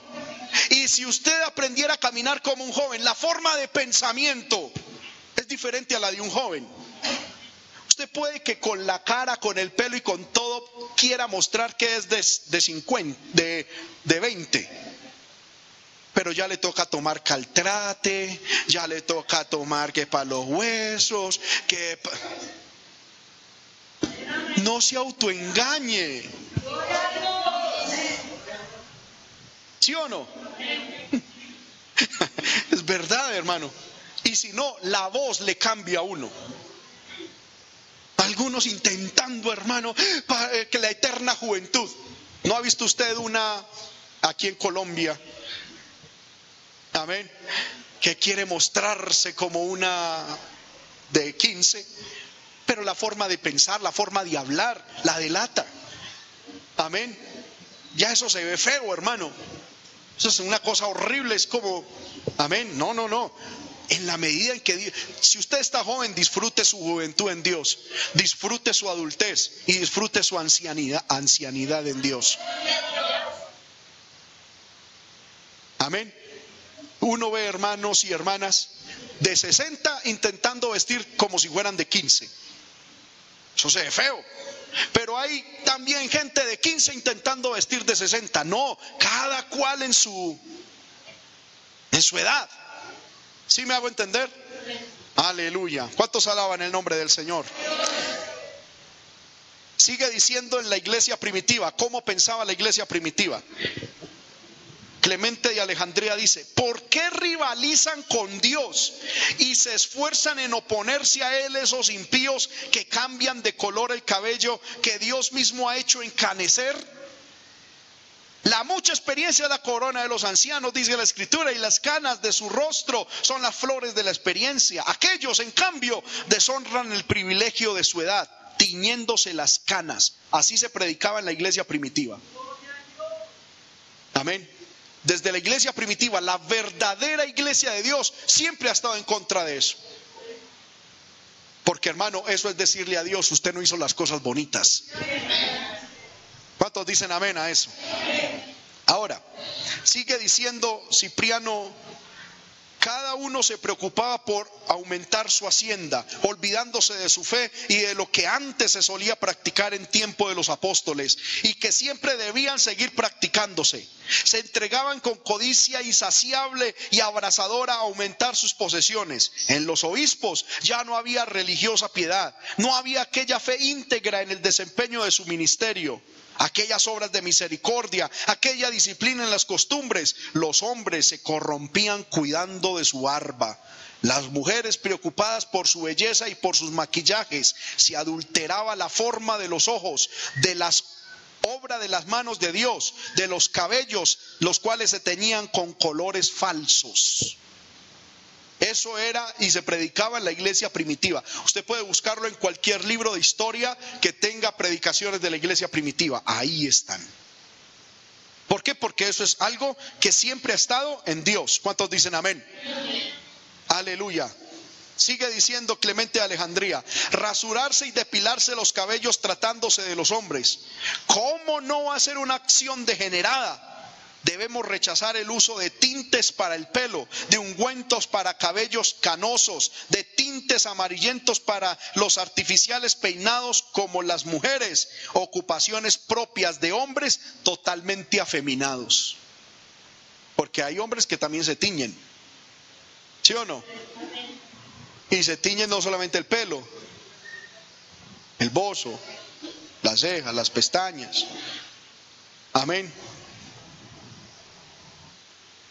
Gloria al nombre del Señor. y eso quedan como Renault 4 con pintura de Ferrari, hermano. Carro viejo con pintura nueva, eso por encima del EV que es viejo. ¿Sí o no? Eso por mucho, hermano, que, que se tiñan el bozo de, negro y no, ya no tienen dientes y tiene caja. Eso pues, se va a ver la vejez, la viejura por encima. Eso es una bobada, hermano. Entonces, que uno tiene que ser honesto, tiene que ser sincero. ¿Cuántos dicen amén? Vamos a hablar rápidamente sobre la vestimenta. ¿Alguna pregunta sobre cabello? ¿No? ¿Está todo bien? Vamos a ver qué dice la Biblia acerca de la vestimenta. Como ya se me fue el tiempo, hermano, vamos rápido. Amén. Dice la Biblia que a Dios le interesa la vestimenta del ser humano. ¿En dónde lo vemos? En Génesis 9:23. Porque cuando la Biblia dice que Adán y Eva pecaron, ellos entendieron que estaban desnudos. Amén. Y luego el Señor los cubrió. Y en Génesis 9:23 me llama la atención esto. Entonces Zen y Jafet tomaron la ropa y la pusieron sobre sus hombros, andando hacia atrás, y cubrieron la desnudez de su padre, teniendo vueltos los rostros, los rostros, y así no vieron la desnudez de su padre. Y Dios bendijo a Zen y a Jafet por no haber visto la desnudez de su padre. Y maldijo a Can por haber visto la desnudez del padre. Porque es que para Dios la vestimenta es importante. Si para Dios la vestimenta no fuera importante, ¿por qué se tomó el trabajo de quitarle la piel a un animal y con esa piel vestir a Adán y a Eva? Amén. Porque para Dios la vestimenta es importante. Y segundo, la desnudez está prohibida por Dios. Aquí corrijo, hermano, una cita que dije anteriormente. Dios interesa en la, en la vestimenta humana, Génesis 3:21. Amén. Ahora sí, la desnudez está prohibida por Dios, Génesis 9:23. Que ahí donde vemos que Dios castigó a Can por ver la desnudez de su padre. Amén. Éxodo 20:26. Mire lo que dice Dios a los sacerdotes. Éxodo 20, 26. No subirás por gradas a mi altar para que tu desnudez no se descubra junto a él. El altar del, del, sacrificio era un altar que quedaba varios metros por encima del piso. Amén. Y entonces el Señor les dice a los sacerdotes, como ellos vestían túnica, guarden su desnudez para que no sea que ustedes por ahí arriba los otros estén mirando por debajo, que su desnudez no se vea, porque Dios odia la desnudez. En estos momentos, hermano, cristianos apóstatas, guiados por falsos pastores y, fal y endemoniados pastores, hay iglesias en el mundo donde la, la, la, la, única forma para entrar a esa iglesia es entrar totalmente desnudo. Y desde el pastor y todos practican el nudismo. Amén. Eso es una aberración, eso es una demoniera. Amén. Usted se puede imaginar, por Dios amado, Señor, reprenda al diablo. Y hay cristianos en el mundo que practican el desnudismo o el nudismo. Un cristiano verdadero jamás hace eso. ¿Cuántos dicen amén? Ahora, Dios aborrece la desnudez. Miremos, ¿qué dice hermano eh, Levítico 18, 1 al 30? Como son tantos textos, no los vamos a leer, vamos a leer algunos. Levítico 18, vamos a leer el versículo 6 en adelante dice, ningún varón se llegue a parienta próxima para descubrir su desnudez. Yo Jehová, la desnudez de tu padre o la desnudez de tu madre no descubrirás. El 8, la desnudez de la mujer de tu padre no descubrirás. Es decir, ¿quién? La madrastra. La desnudez de la madrastra no se puede descubrir. Versículo, vamos en el 9. La desnudez de tu hermana hija de tu padre o la hija de tu madre, nacida en casa o nacida afuera, su desnudez no descubrirás. Por eso los padres debemos cuidar que nuestros hijos entre ellos no vean su desnudez.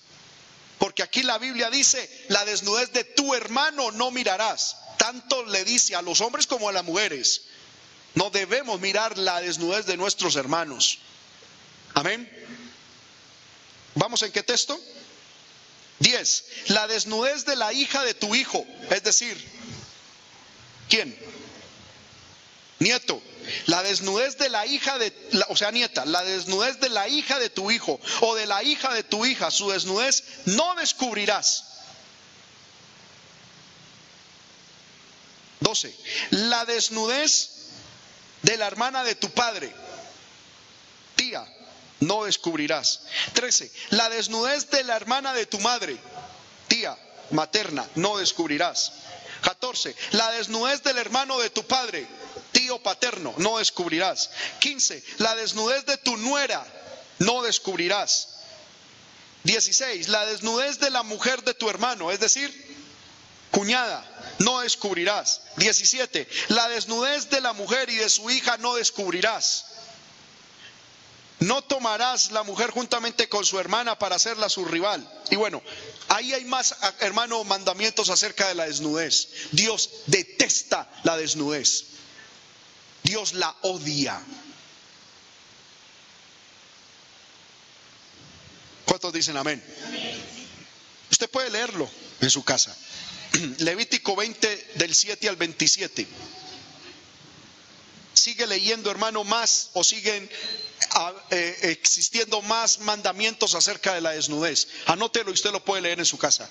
Levítico 20 del 7 al 27. Ahora, yo encuentro en la Biblia que la desnudez es consecuencia del pecado y la desobediencia.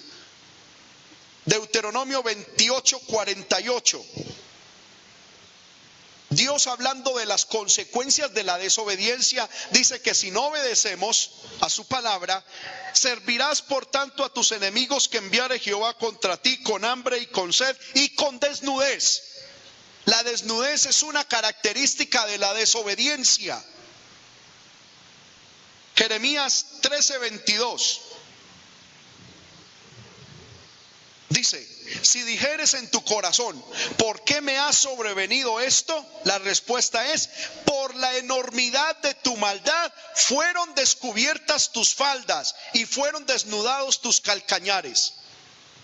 La Biblia dice que la, la gente cae en, en, desnudez a causa del enorme pecado de su corazón. Por eso es que Dios no ama la desnudez. Amén. Ahora, ¿qué, ¿cómo considera, a qué llama la Biblia desnudez? Porque hoy en día, en esta sociedad tan pornográfica y tan lasciva en la que estamos, se dice que desnudez es cuando una persona está totalmente sin ropa y mostrando todo. Pero vamos a mirar en la Biblia qué llama desnudez. Isaías 21. Amén. Porque hoy en día hay muchos cristianos, hermanos, que se ponen a ver noticias y salen modelitos en ropa interior o así. Y algunos dicen, no, no, no, eso no es malo. Esos son desnudos artísticos, eso es arte. No podemos permitirnos eso.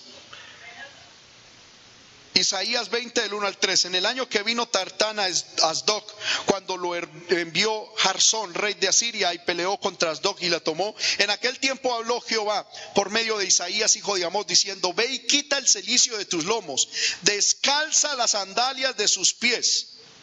Y lo hizo así, andando desnudo y descalzo. Para Dios, ¿cómo fue que, aleluya, Isaías anduvo desnudo? Trayendo una túnica encima. Porque la túnica, ¿cómo se vestían antiguamente los profetas? Traían una túnica desde desde acá, desde, ¿cómo se llama? aquí de los hombros hasta la rodilla. Luego encima tenían la túnica de vestir, que esa era larga, y encima tenían el manto. Y, la, y Dios le dijo, quítate la túnica y el manto, pero quedó con la túnica de abajo, es decir, en bata, como diríamos hoy en día. Y el Señor dijo, andarás desnudo, pero no era en, sin nada, era con esa túnica interna por tres años en medio del pueblo, para darle una lección al pueblo de Israel, que así como Dios le había dado, le había quitado su vestidura a Isaías, Dios también había desnudado a Israel. Amén. Para Dios, una persona de esta manera, como Isaías, ya estaba desnuda.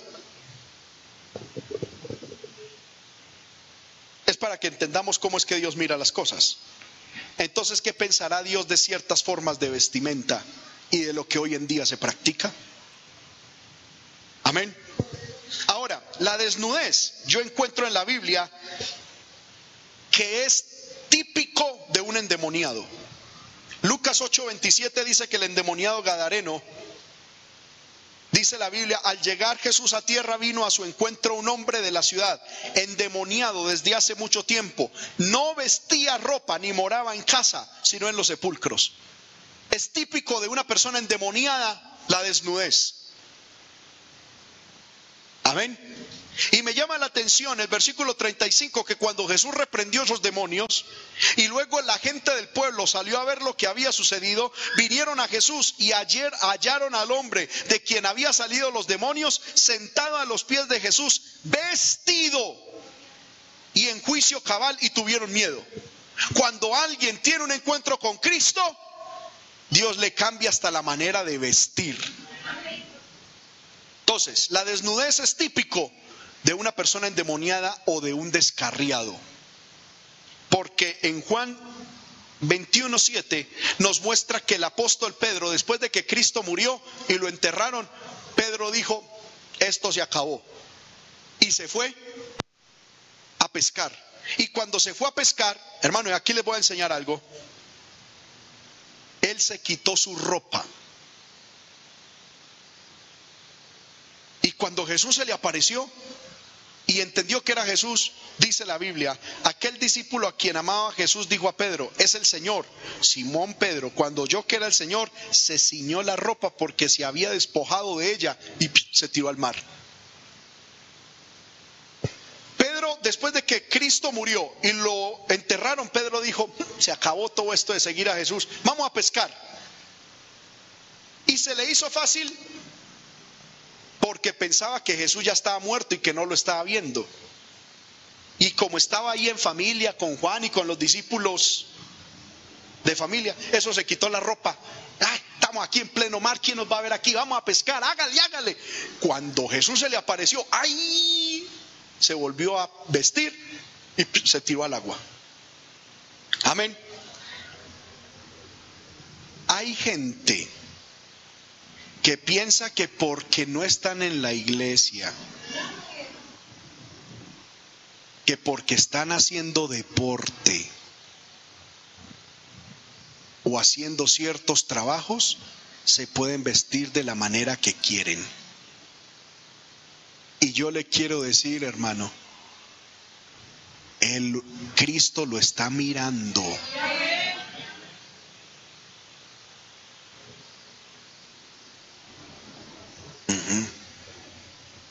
Dios lo está mirando.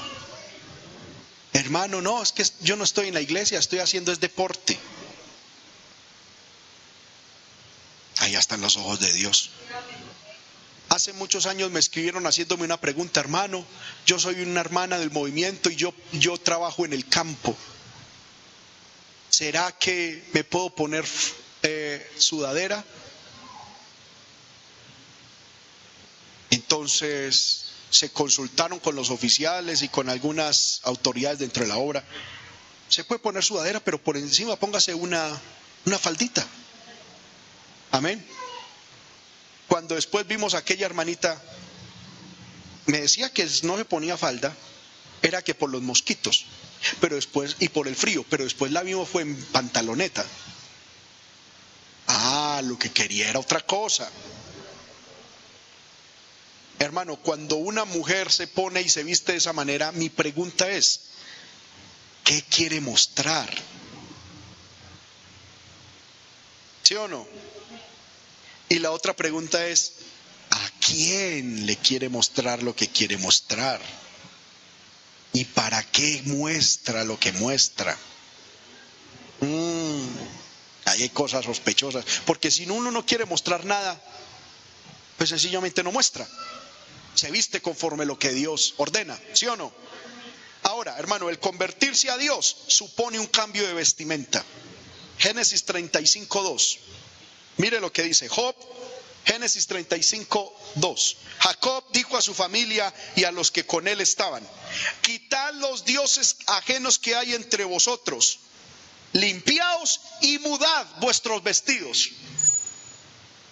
Me llama la atención eso, que cuando Jacob con su familia se consagró a Dios, y dijo, ya no vamos a servir a otros dioses, vamos a consagrarnos a Dios. Dijo, quiten todos los ídolos que hayan en medio de ustedes limpien su corazón, pero también cambien su manera de vestir. Porque nadie puede decir que se va a consagrar a Dios si no cambia su manera de vestir. ¿Cuántos dicen amén? Hermanos, ya se me fue el tiempo. La Biblia nos enseña que hay vestiduras sagradas y que hay vestiduras no sagradas. Amén. La Biblia nos enseña, hermano, instrucciones aún para la ropa interior. Levítico 6:10. No lo vamos a leer, pero usted lo puede leer en su casa. Y Éxodo 28:42. Yo quiero hablar un poquito de este texto. Éxodo 28:42. Si algún hermano lo tiene, por favor, léalo.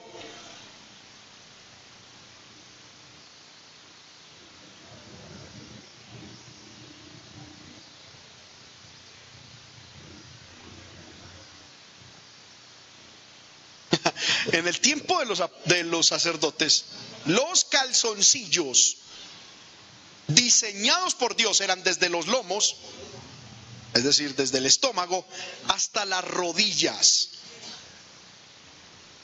Hoy en día no tenemos que vestirnos así. Pero yo le pregunto algo, y lo digo con mucho respeto desde un altar.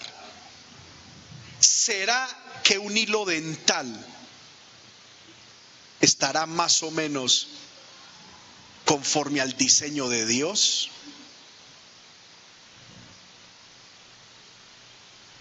Gracias a Dios no nos tenemos que vestir así. O sea, con pantaloncillos desde aquí arriba hasta... No nos tenemos que vestir así, no, porque tenía también su propósito. Pero ¿será que lo que hoy en día se dice ropa interior a Dios le agrada? Nadie responde, ni nadie dice amén, ni nada. Se lo voy a decir categóricamente, no le agrada, punto. Hasta ahí dejo ese punto. Amén. Aleluya. Hermanos, dentro de la ropa debe haber distinción entre el vestido masculino y femenino. Deuteronomio 22.5.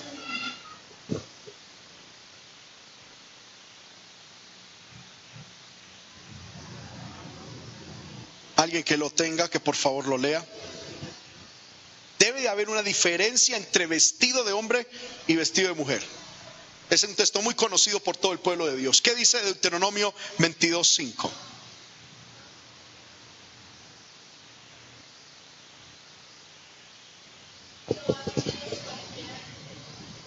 Mire, a mí me llama la atención. Yo pienso, hermana Nicole, que es mejor poner los textos porque igual la letra está chiquita y no se ve.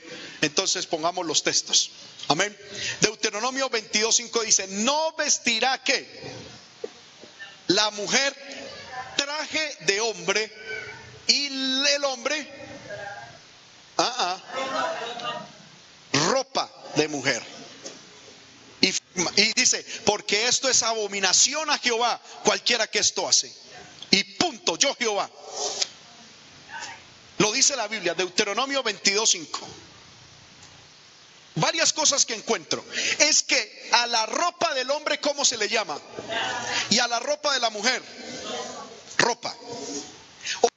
El diablo quiere hacernos creer de que hay ropa unisex, tanto para hombre y para mujer. O que hay falda de hombre o pantalón de mujer. Decir pantalón de mujer es tan ilógico como decir panela salada. Es ilógico. La ropa del hombre Dios la llama de una manera y la ropa de la mujer la llama de otra manera. Aún con los nombres Dios hace diferencia entre ambas vestiduras. ¿Sí me estoy haciendo entender? Y la Biblia dice que ninguna mujer debe vestirse lo que se pone el hombre y ningún hombre se debe poner lo que se viste la mujer. Amén. Hermanos, y es sencillo. ¿Cuál es el propósito de Dios? Diferenciar entre el hombre y la mujer. Alguien me dirá, hermana, eh, alguna hermana me dirá, hermano, es que yo lo que tengo es un pantalón de mujer. Siempre pongo el mismo ejemplo. Alguna dirá, es que mi pantalón es de mujer, no es de hombre, es de mujer.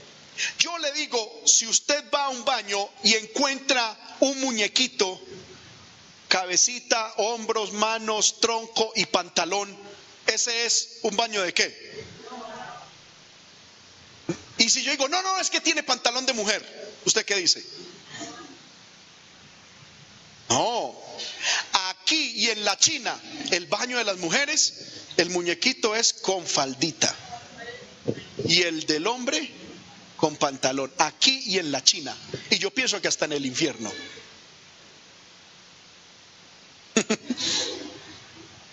¿Sí o no? ¿Cómo se distingue a un hombre? Con un pantalón. ¿Cómo se distingue a una mujer en, en, gráfico? Con un vestido. Hermano, no, es que esa era una mujer con pantalón de hombre. No, no, no eso, eso trae confusión. ¿Sí o no? Un muñequito ahí que diga que es mujer, pero no trae confusión. No, eso no se presta para nada. Y lo mismo es en Dios. La mujer debe vestir como mujer. Y el varón como varón. Punto. ¿Alguna pregunta sobre esto? Amén. Ahora, ¿cómo debe ser?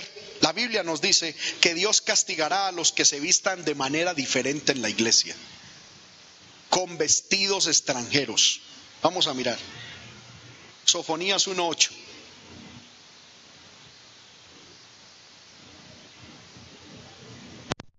Dice, en el día del sacrificio de Jehová castigaré los príncipes y a los hijos del rey y a todos los que visten vestido extranjero.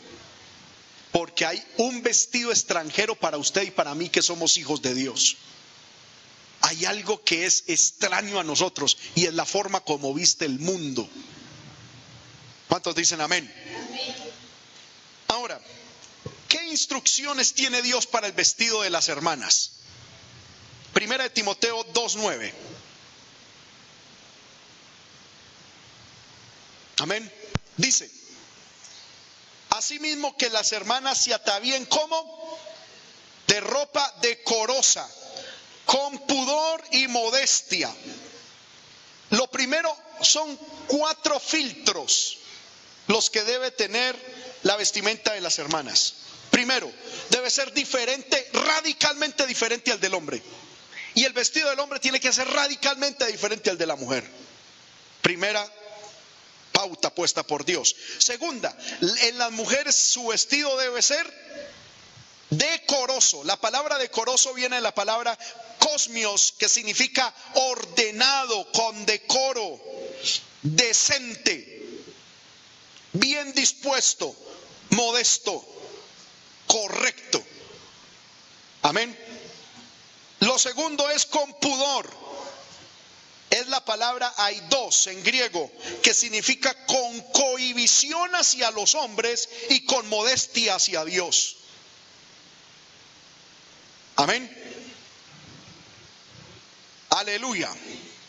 Y con modestia es con cordura de mente, con sensatez, buen juicio, decencia, con moderación y autodisciplina. Dios ordena que las mujeres deben vestir de esa manera. Amén. Yo, hermano, quiero terminar aquí este estudio para luego llegar a unos detallitos que quiero llegar. La Biblia nos dice que no solamente debemos, la Biblia nos dice no solo no ponernos algo, sino aborrecer las modas de los impíos. Judas 1.23 dice, aborreciendo la ropa contaminada por ellos. Entre otras cosas, hermano, un cristiano a un impío no debe prestarle ropa. Yo le aconsejo eso. Porque su vestimenta es santa. Amén mujeres, hermano, que siempre visten de manera desordenada.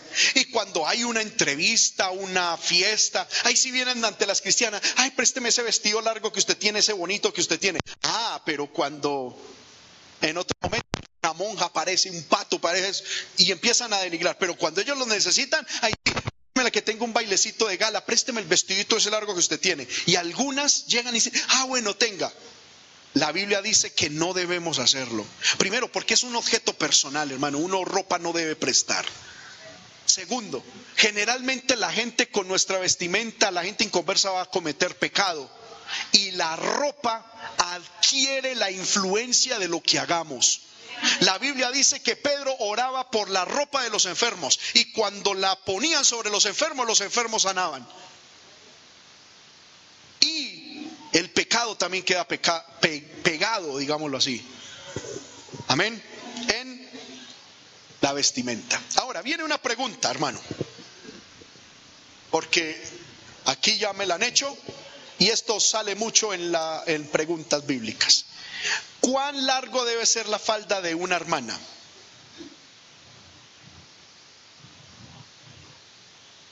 Pero el largo.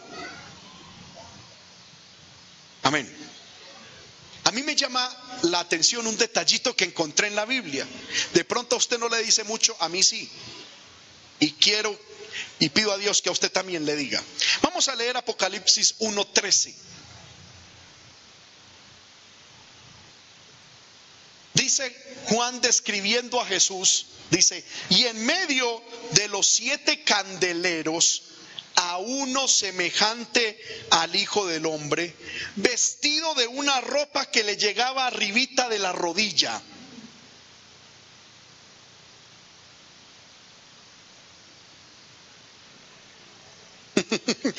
¿Hasta dónde dice su Biblia que le llegaba la ropa?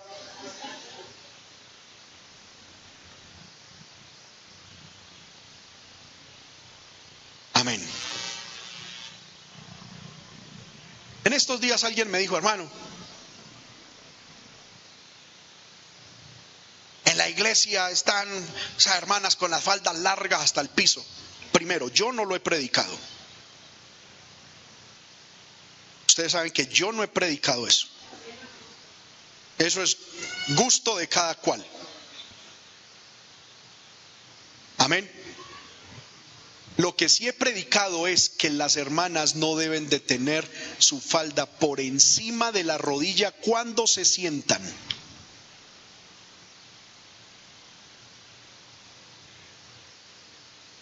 La falda de las hermanas al sentarse debe cubrir su rodilla completa, no la primer puntica de la rodilla. Porque algunas tienen la faldita justo en el límite del pecado, ahí. ¿Usted se imagina a Jesús apareciéndole a Juan con una, con una túnica de esas? A mí me llama la atención, ¿por qué a Juan, hermano, cada palabrita en la Biblia tiene su, intención? Amén.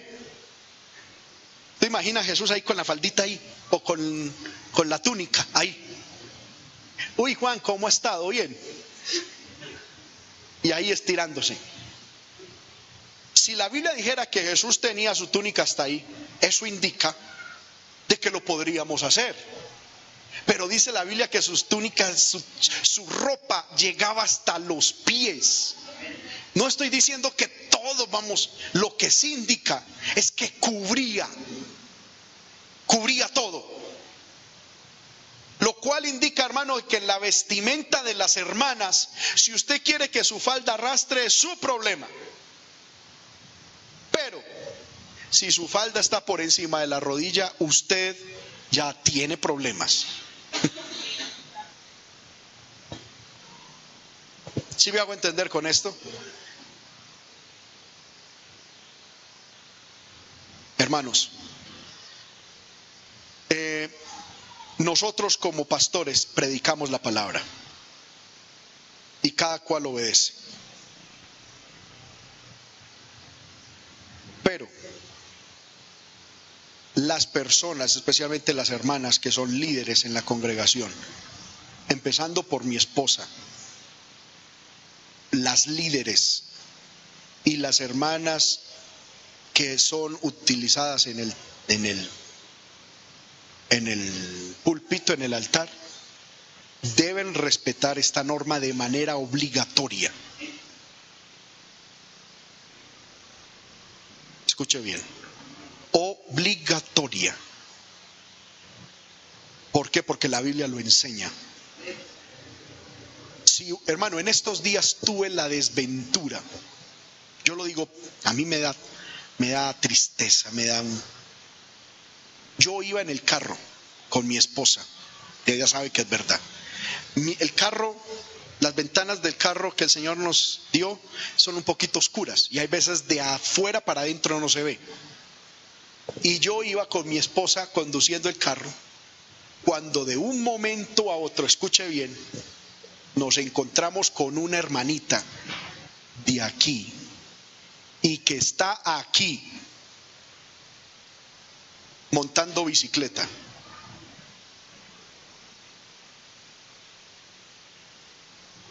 Y yo, yo, yo, no fue que me contaron, yo, se le dio todo porque llevaba un vestido mundano, carnal, impío.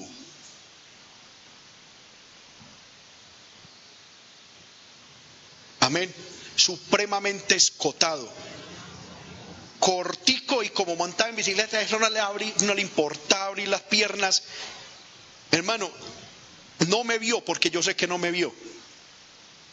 Pero yo me detuve y le dije, amor, mira esto. Me dio hasta apenas a bajar la ventana y dije, qué vergüenza. Qué vergüenza que lo vean a uno volteé la, puse primera y un arranque rápido. Qué pena, qué vergüenza. Y está aquí. Está aquí. Y se lo digo, está aquí. Y hermana, hermana, yo les invito en el nombre del Señor a andar como es digno del Señor. Que si somos cristianos lo seamos. Dije, si yo, hermano, que estuve dos segundos al frente porque venía dando una curva, paré para, para, la calle, paré y la hermanita venía ahí dándola. Y en esa curva le vi hasta el apellido. ¿Cómo será de ahí para abajo?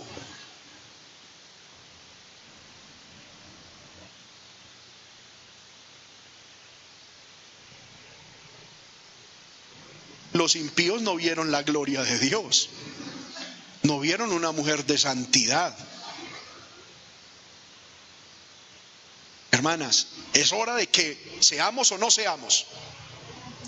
Si usted va a montar bicicleta, tenga todas las precauciones. Por favor, se lo pido. Amén. Tome todas las precauciones. Lo mismo las hermanas que montan moto, aquellas que tienen, tomen todas las precauciones necesarias para que el nombre de Dios no sea vituperado y blasfemado. Porque hermano, fuera de que el mundo ataca a la iglesia por vestir como viste, si vestimos mal, hermano, yo les invito en el nombre del Señor y lo digo con autoridad y alguien dirá, hermano, usted no debe predicar eso, sí debo predicarlo porque soy el pastor de la iglesia. Tenemos que tener cuidado con eso. Y aquí Jesús nos dio ejemplo. Su ropa llegaba hasta los pies, cubriendo todo. Amén. Sin dejar nada, hermano, a la imaginación.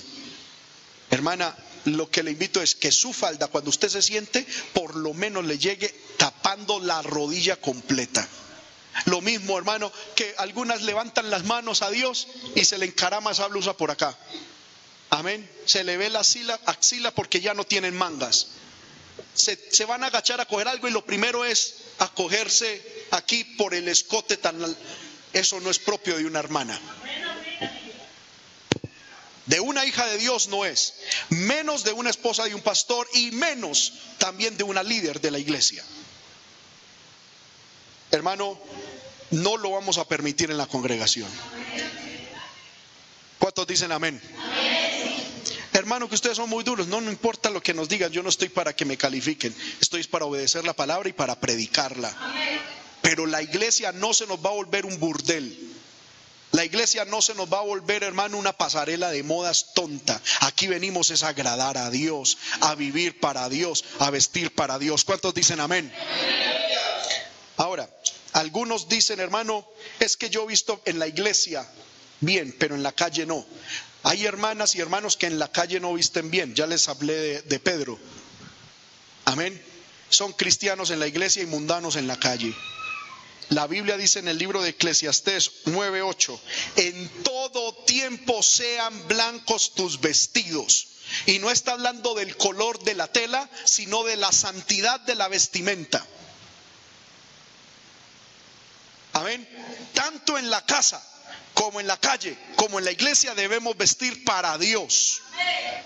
Porque yo conozco hermanitas de, gracias a Dios, de otras congregaciones, no de acá, pero que cuando vienen al culto con su faldita, pero cuando están en la casa o en la calle, de otras maneras. Eso se llama hipocresía, eso se llama ser falso. Porque si Cristo viene cuando usted está en el culto y está vestida conforme lo que Dios manda, se va con él. Pero si viene cuando Cristo, cuando usted esté en la calle y esté mal vestida, entonces se queda. Todo tiempo sean blancos tus vestidos, Eclesiastés 9:8. Ahora, hermano, quiero hablar de un reglamento interno, regáleme cinco minuticos y lo voy a leer, el reglamento interno que Dios le ha dado a la obra del movimiento misionero mundial, para que sepamos cómo son las cosas dentro de esta obra, que es una obra seria. ¿Cuántos dicen amén? Dice la Biblia, podrán ser miembros todos aquellos individuos, congregaciones, asociaciones que voluntaria y generosamente deseen aunar sus esfuerzos espirituales, fraternales y económicos en favor de la obra misionera, la evangelización del mundo y la realización de todos los propósitos de esta institución. En cuanto a la individual, deberán ser personas de reconocida solvencia moral o buen testimonio, que posean la experiencia cristiana del nuevo nacimiento y que arda en sus, llamas, sus almas la llama de la evangelización mundial. En 1993 se acordó el estricto cumplimiento de los textos bíblicos citados a continuación.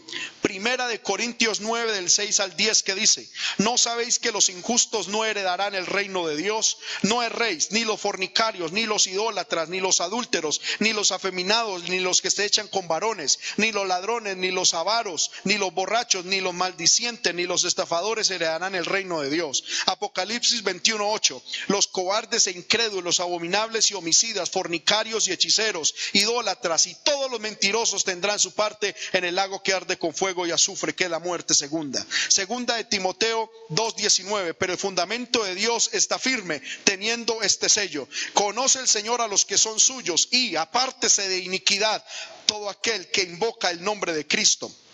Primera de Corintios 6, 18 al 19. Huid de la fornicación. En consecuencia, no podrán ser miembros en plena comunión de ninguna de nuestras iglesias, ni de ninguna de sus agrupaciones, personas que sean polígamos. ¿Qué significan polígamos? Que, tiene, que viven con dos o más cónyuges. No pueden ser miembros de nuestras iglesias los adúlteros. ¿Quiénes son los adúlteros? Casados y tienen relaciones sexuales por fuera de su esposo o su esposa. Fornicarios que tienen relaciones sexuales antes de casarse. Los, aleluya, eh, las lesbianas, los gay, bisexuales, transgénero o pertenecientes a una comunidad LGTBI, hostigadores sexuales, pedófilos, pederastas, zoófilos, es decir, que tienen relaciones con animales, personas con cualquier desviación o perversión sexual, personas que hacen uso de bebidas alcohólicas, tabaco o drogas ilícitas, se le denegará o se le retirará la membresía a cualquier persona que practique alguna de estas cosas señaladas en este inciso, ya que la misma está en contra y en prejuicio de los principios, doctrina e intereses del movimiento misionero mundial y no está conforme a lo establecido en las sagradas escrituras antes citadas.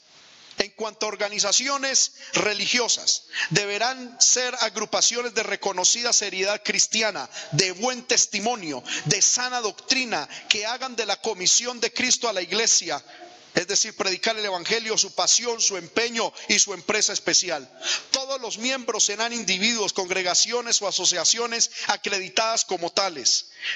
Requisitos en la vestimenta y el porte para los miembros en plena comunión de las congregaciones del movimiento misionero mundial. Nuestra organización enseña, adopta y exige el porte o vestir santo, tanto en la mujer como en el hombre, porque somos un pueblo santo, guardado para Dios y separado para Dios. Por tanto, se establecen los siguientes requisitos en la vestimenta y el porte, según lo que hemos estudiado, para ser miembros de la iglesia del movimiento misionero mundial. Las hermanas deberán vestir honestamente con pudor y modestia. Usarán faldas o trajes más abajo de la rodilla o a mitad de la pierna. Las blusas y los trajes no pueden ser sin mangas ni tampoco con escotes. No se permitirá el uso de pantalones. No usarán ropa ceñida o apretada al cuerpo. No utilizarán ropa transparente, ni blusas o suéteres cortos que muestren el ombligo, la espalda o los hombros. No se permitirá el uso de prendas tales como cadenas, aretes, pulseras. Solo se permite, según la Biblia, el uso del anillo matrimonial, compromiso o de uso especial.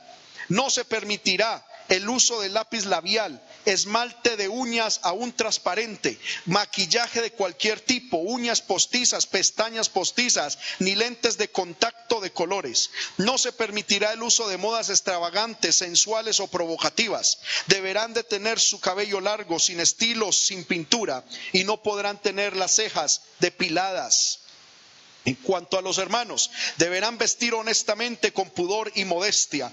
No utilizarán ropa apretada o ceñida al cuerpo. No utilizarán ropa transparente. No utilizarán tenis o zapatos deportivos para tomar parte en el altar y en el culto. Si usted quiere utilizar eh, zapatos y ropa deportiva para su trabajo, puede hacerlo, pero para venir a predicar, dirigir un culto, la oración o tocar un instrumento, no se permite ropa deportiva. Amén. No utilizarán camisas abiertas que muestren el pecho, ni los dos o tres pelos que tienen ahí. No se permitirá el uso de camisas o suéter sin mangas. No se permitirá el uso de prendas tales como cadenas, aretes, pulseras. Solo se permitirá el uso de anillo matrimonial y de uso especial. No, los hombres no podrán tener cejas depiladas. No usarán, corrijo, usarán el cabello corto y no se permitirán recortes con estilo a la moda o impropios. No se permitirá el uso de barba, deberán estar debidamente afeitados. No se permitirá el uso de modas extravagantes, sensuales o provocativas y no se permitirá el pelo pintado. Amén. Yo bendigo a Dios por esto porque esto es doctrina bíblica. Hermanos míos, mientras hoy en día muchas iglesias, usted lo puede ver por televisión o asistir a ellas si quiere. Hoy en día, hermano, es una exposición de carnalidad, de sensualidad. Con la ayuda de Dios nosotros mantendremos como una iglesia santa, que vive para Dios, yo no visto para agradarlos a ustedes, yo visto para agradar a Dios y a mi esposa. Ella debe vestir para agradar a Dios y a mí como su esposo. No vestimos para agradar al mundo. La mundanalidad se tiene que ir de la congregación, de nuestros corazones, de nuestros hogares. Estemos de pie, hermanos, en esta hora. Aleluya. Gloria al poderoso nombre de nuestro Dios. El Señor dice, sed santos porque yo soy santo. Sino que aquel como os llamó es santo, sed vosotros santos en toda vuestra manera de vivir. Porque escrito está, sed santos porque yo soy santo. Si a alguien no le gustó la predicación, lo siento no le gustó mi predicación, a usted no le está gustando, es la palabra. Si usted tiene problemas con esta predicación, no es con la predicación y no es conmigo, es con la Biblia. Todo se lo demostré por la palabra, todo. ¿Sí o no? Aleluya. Y esto, hermano, es sencillo. Usted lo vive y vive para Dios. Si no quiere, no hay problema usted se enfrenta a Dios. Amén. Vamos a orar, hermano. Vamos a darle primero gracias a Dios por su palabra. Dígale gracias, Señor, porque este mensaje que acabé de oír no se predica ya en muchos lugares. Gracias porque aquí todavía se predica. Si usted tiene algo, hermano, que arreglar delante de Dios, arréglelo. Aleluya. Tome decisiones hoy delante de Dios de vivir para Él en obediencia, en sometimiento. Si tienes que pedir perdón por algo, pídele perdón a Dios. Aleluya. Oh, gloria al nombre de Cristo. Señor amado, haz que tu palabra convenza a mis hermanos, a mis hermanas que tu palabra llegue al corazón de cada uno de ellos, de ellas. Que tu palabra, Señor amado, taladre el corazón de, Señor, de nosotros, nuestro corazón. Que tu palabra, Dios, produzca vida, santidad real. Decisión por ti, Señor, por tu palabra. Oh, aleluya.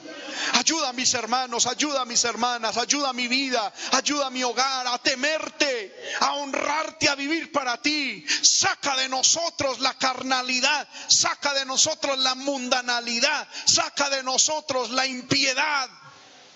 Aleluya.